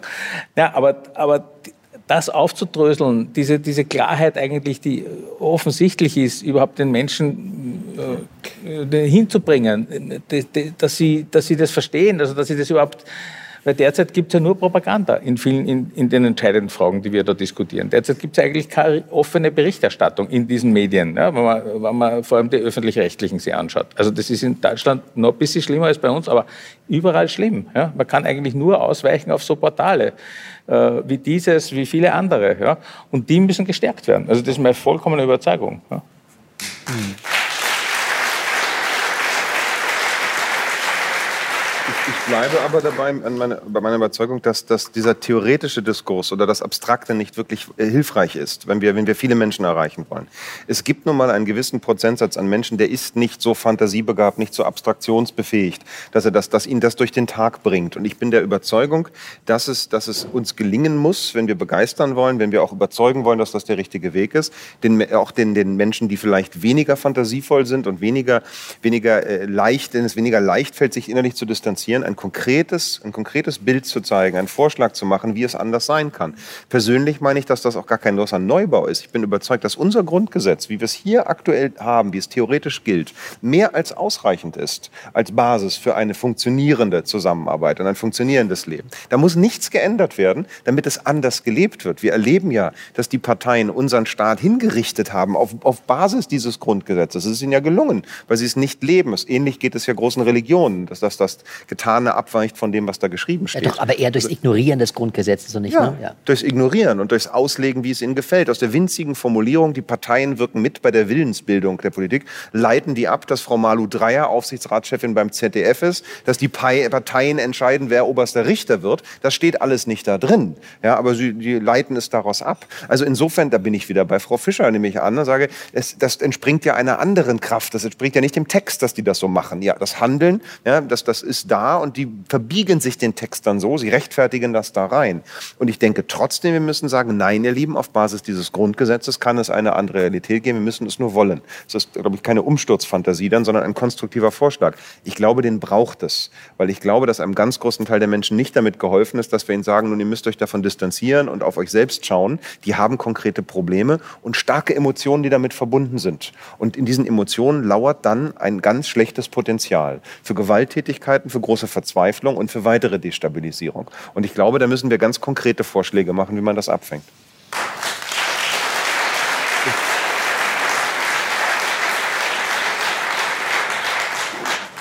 Frau Fischer, wenn Sie sagen, wir müssen mit allem bei uns ähm, selbst anfangen und ähm, Herr Brandenburg das so versteht und sagt das eher theoretisch, weil viele das möglicherweise gar nicht verstehen. Also es geht ja erstmal darum, überhaupt die Entscheidung zu treffen. Die Entscheidung zu treffen, äh, also eigenverantwortlich in Selbstbestimmung bei sich selbst anzufangen und eben nicht nur im Außen zu gucken, wo die Probleme liegen, sondern halt bei mir und dann in kleinen Schritten vorangehen. Haben, haben Sie, ich meine, gut, man kann es sicher nicht pauschal beantworten, aber was raten Sie den Menschen, die in einer verzweifelten Situation sind, die das jetzt hier hören und die aber sagen, ja, mein Gott, das, das klingt ja alles so schön, aber was soll ich denn tun? Also müssen die sich erstmal ähm, Hilfe holen oder was sind die ersten Schritte?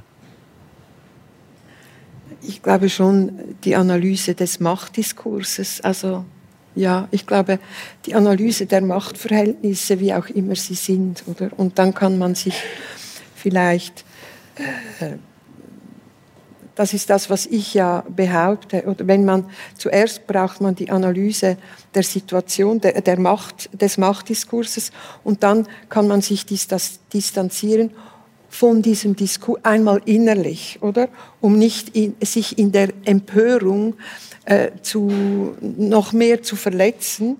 Und mit der Empörung legt man sich ja mit einem mächtigeren System an, als man selbst ist. Also wenn man quasi jetzt einmal äh, emotional ein bisschen rauskommt da oder vielleicht auch intellektuell äh, sich davon distanzieren kann, indem man diese Ungerechtigkeit benennen kann. Ich glaube, da ergibt sich, da er, wenn man, also bin ich einfach überzeugt, wenn man aus diesem Diskurs auch nur denkenderweise rausgeht, dann habe ich zwar immer noch äh, weniger zu essen oder was auch immer dann die Not ist, aber mein kreativer Apparat kommt wieder in Gang. Dann kann ich zum Beispiel äh, sagen, ja, vielleicht äh, läute ich beim Nachbar und frage ihn um Rat oder, äh, oder gehe irgendwie auf andere Menschen zu, wie kann man das jetzt lösen?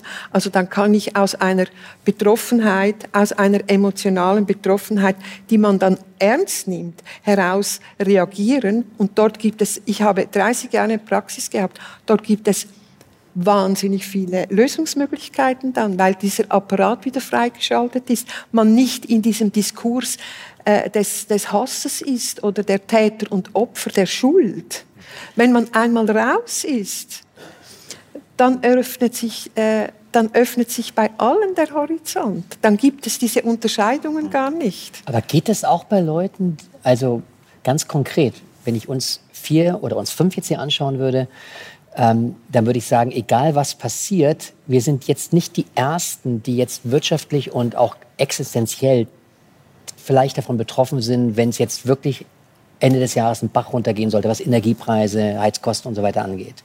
Sind die Menschen, die als erstes davon betroffen sind, haben die nicht andere Probleme im Sinne von wirklich konkret ihre Lebenssituation zu verbessern oder zu verändern? Weil natürlich ist diese, ich sag jetzt mal, diese, diese Selbstreflexion und auch der spirituelle Weg und überhaupt das, wie Sie es gerade beschrieben haben, wenn ich es richtig verstanden habe, ähm, sich zu lösen von dem Schuldthema und, und, ähm, und ja, vielleicht dann auch, aber wie sieht es konkret aus für die Menschen, die jetzt dann wirklich überlegen müssen, vielleicht brauche ich einen zweiten, dritten, vierten Job, um überhaupt irgendwie die Runden zu kommen? Wie sieht das, also wie kann das funktionieren? Also verstehe ich Sie richtig, wo kommt die Hilfe dann her, um die ersten Schritte zu gehen? Für, für die Person selbst, ja. Also was, was, was passiert da über die Reflexion, die kann ich ja nur alleine machen. Das ist ja meine Aufgabe, als egal in welcher wirtschaftlichen Situation ich bin, das ist meine Aufgabe. Also, aber, aber von irgendwo muss ja was kommen, was wirklich das the daily life, das Überleben sichert.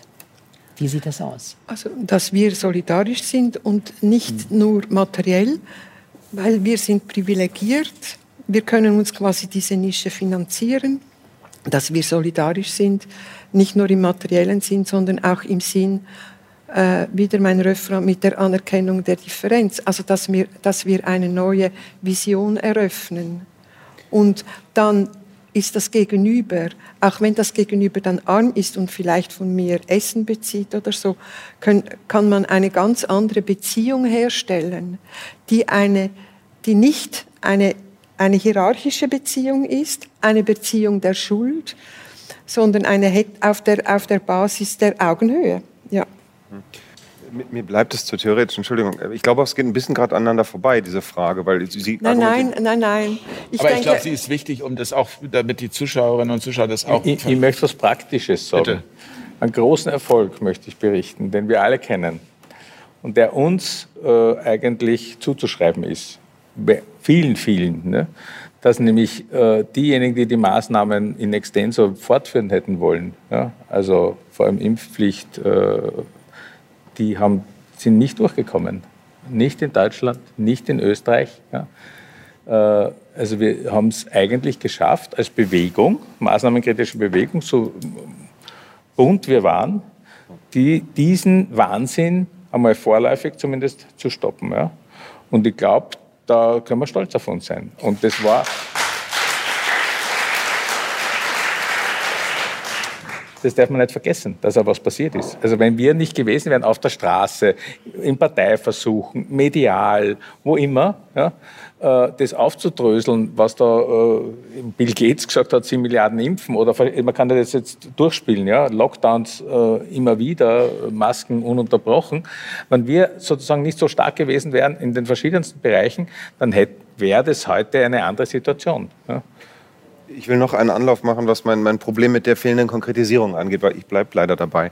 Ähm, ich gebe Ihnen mit fast allem recht, was ich glaube, verstanden zu haben. Nur ich bleibe auch dabei, es hilft nicht, es so abstrakt und allgemein zu sagen. Ich rufe, wo ich gehe und stehe, mantraartig immer wieder dazu auf, schmeiß die Masken und die Nachweise weg.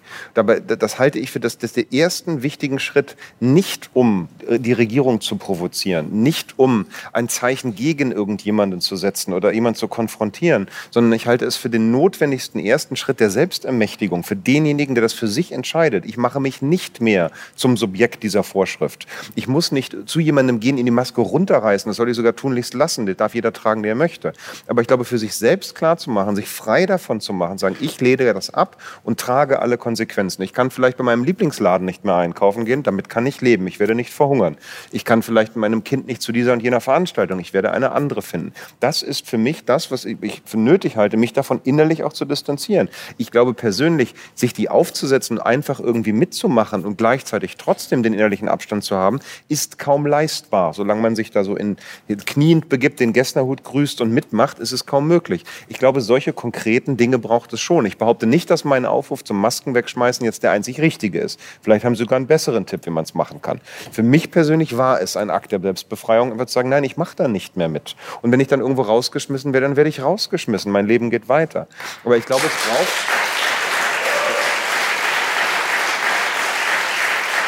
Ich glaube schon, es braucht diese konkreten Empfehlungen. Möglichst viele vielleicht. Und ich glaube nicht, dass meine unbedingt die besten sind. Aber bessere habe ich gerade nicht. Ja, in der Psychoanalyse ist es eben so, aber das ist in der Psychoanalyse. Wir geben keine Ratschläge, weil wir es gar nicht besser wissen. Wir erarbeiten mit dem Analysanten und der Analysantin erarbeiten wir ein Stück Geschichte von diesem Patienten oder dieser Patientin gemeinsam.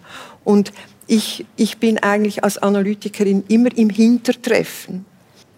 Aber zusammen kann man das erarbeiten. Und was ich einfach gemerkt habe in 30 Jahren Praxis ist, wenn man das zusammen erarbeitet, gibt es eine Form der Beziehung, die ist dann wie eine neue, erfahrene Form der Beziehung, eine verlässliche. Und gleichzeitig wird der Raum frei für diesen Patienten oder diese Patientin, äh, äh, dass, dass er erkannte, irgendwie aufgrund dieses persönlichen psychischen Haushaltes neu zu sortieren. Aber da habe ich keinen Einfluss drauf. Da wüsste ich auch nicht, da würde ich auch gar keinen Einfluss drauf ähm, nehmen wollen. Also wir geben nie Ratschläge. Nie. Und das hat sich wirklich äh, bewährt. Weil das, das äh, äh, kreative Potenzial von, von jedem Einzelnen äh,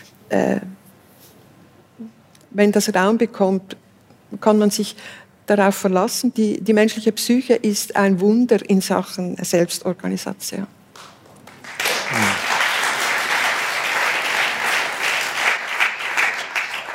Ich würde gerne zum äh, Abschluss dieser Runde, und ich könnte noch stundenlang weiter zuhören, ich weiß nicht, wie geht es euch? Ähm, ich finde, es ist... Ja, ähm,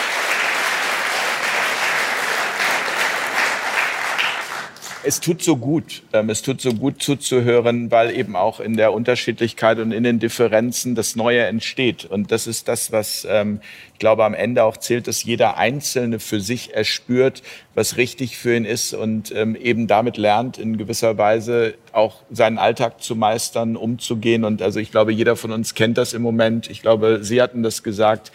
Sie haben auch Angst. Ich habe Angst. Ich weiß nicht, wie es bei Ihnen ist, Herr Brandenburg. Frau Fischer, haben Sie noch Angst, der Hofbauer, oder sind Sie jetzt mittlerweile komplett angstfrei? Also ich kenne diese Momente nach wie vor, dass man nachts da liegt und denkt, oh mein Gott, wo soll das bloß alles hinführen? Aber ich habe für mich Mittel und Wege gefunden, damit umzugehen und sie zu transformieren, wieder in eine Zuversicht. Und ähm, ich muss sagen, dass ich heute Abend in dieser Runde wieder extrem viel Neues gelernt habe, wofür ich sehr dankbar bin. Zum Beispiel auch diese Anerkennung der Differenzen. Das finde ich ein extrem starkes Bild. Selbst wenn Sie sagen, Herr Brandenburg, das ist theoretisch, aber trotzdem, ähm, es ist etwas, woran ich mich, also ich kann es ja nur für mich sagen, erinnern werde, ähm, immer mal wieder, wenn es dann darum geht, jemand anders zu beurteilen, für das, wie er sich verhält, was überhaupt nicht meinem Verständnis entspricht, aber was eben genau das Verständnis dieser Person ist. Und was mich jetzt nochmal zum, zum Schluss interessieren würde, ähm, wie ist sozusagen der perfekte Widerstand, wobei das Wort an sich wahrscheinlich schon auch, also wenn wir ins Dafür kommen wollen, was können wir tun, lassen wir das Wort Widerstand mal weg, was können wir tun, um, es gibt im Schwedischen so ein schönes Sprichwort, das heißt, ein Gespenst, das man versucht zu verjagen, wird immer größer. Was können wir tun, um die Energie ins Positive zu geben, um wirklich das Neue zu erschaffen? Herr Brandenburg. Loslassen und nicht mitmachen und sich auf das Konstruktive konzentrieren.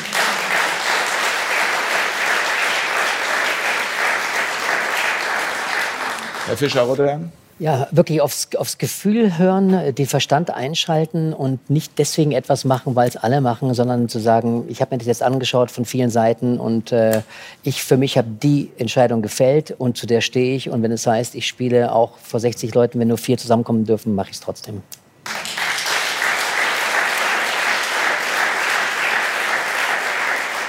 Herr Hofbauer.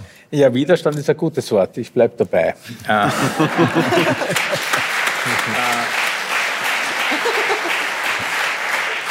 Und es bedeutet für mich in dem Zusammenhang, den wir heute da besprechen, dass man für Freiheit und Gerechtigkeit kämpft, weil ohne das eine ist das andere nichts wert.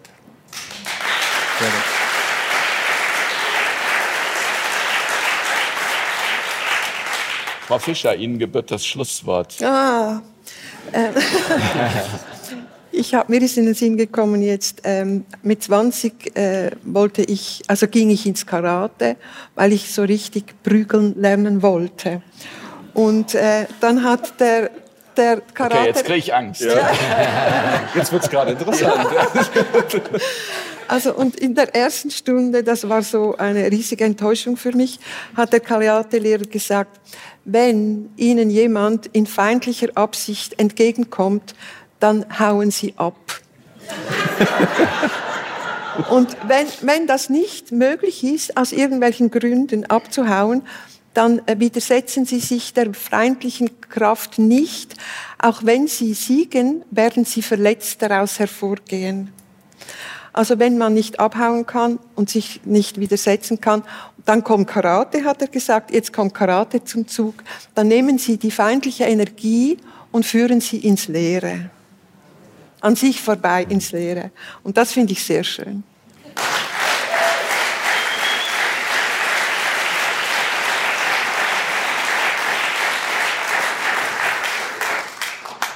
Ich möchte mich ganz herzlich äh, bedanken bei dieser tollen Runde. Herzlichen Dank an Janette Fischer.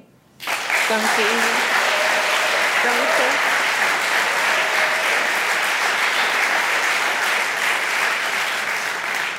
Herzlichen Dank an Hannes Hofbauer.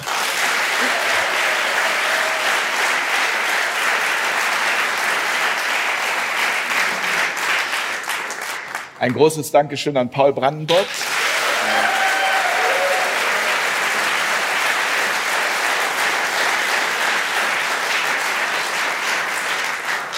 Und ein großes Dankeschön an Jens Fischer-Rodrian.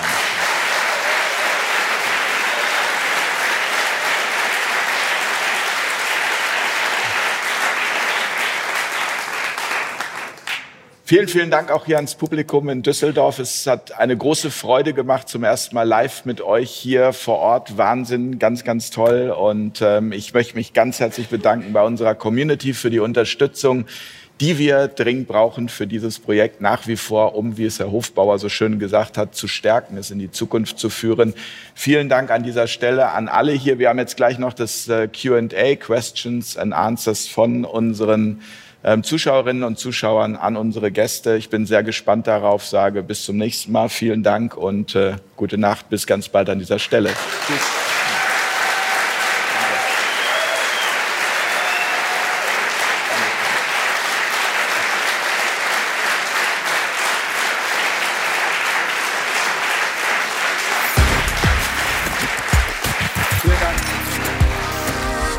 Auf Augenhöhe.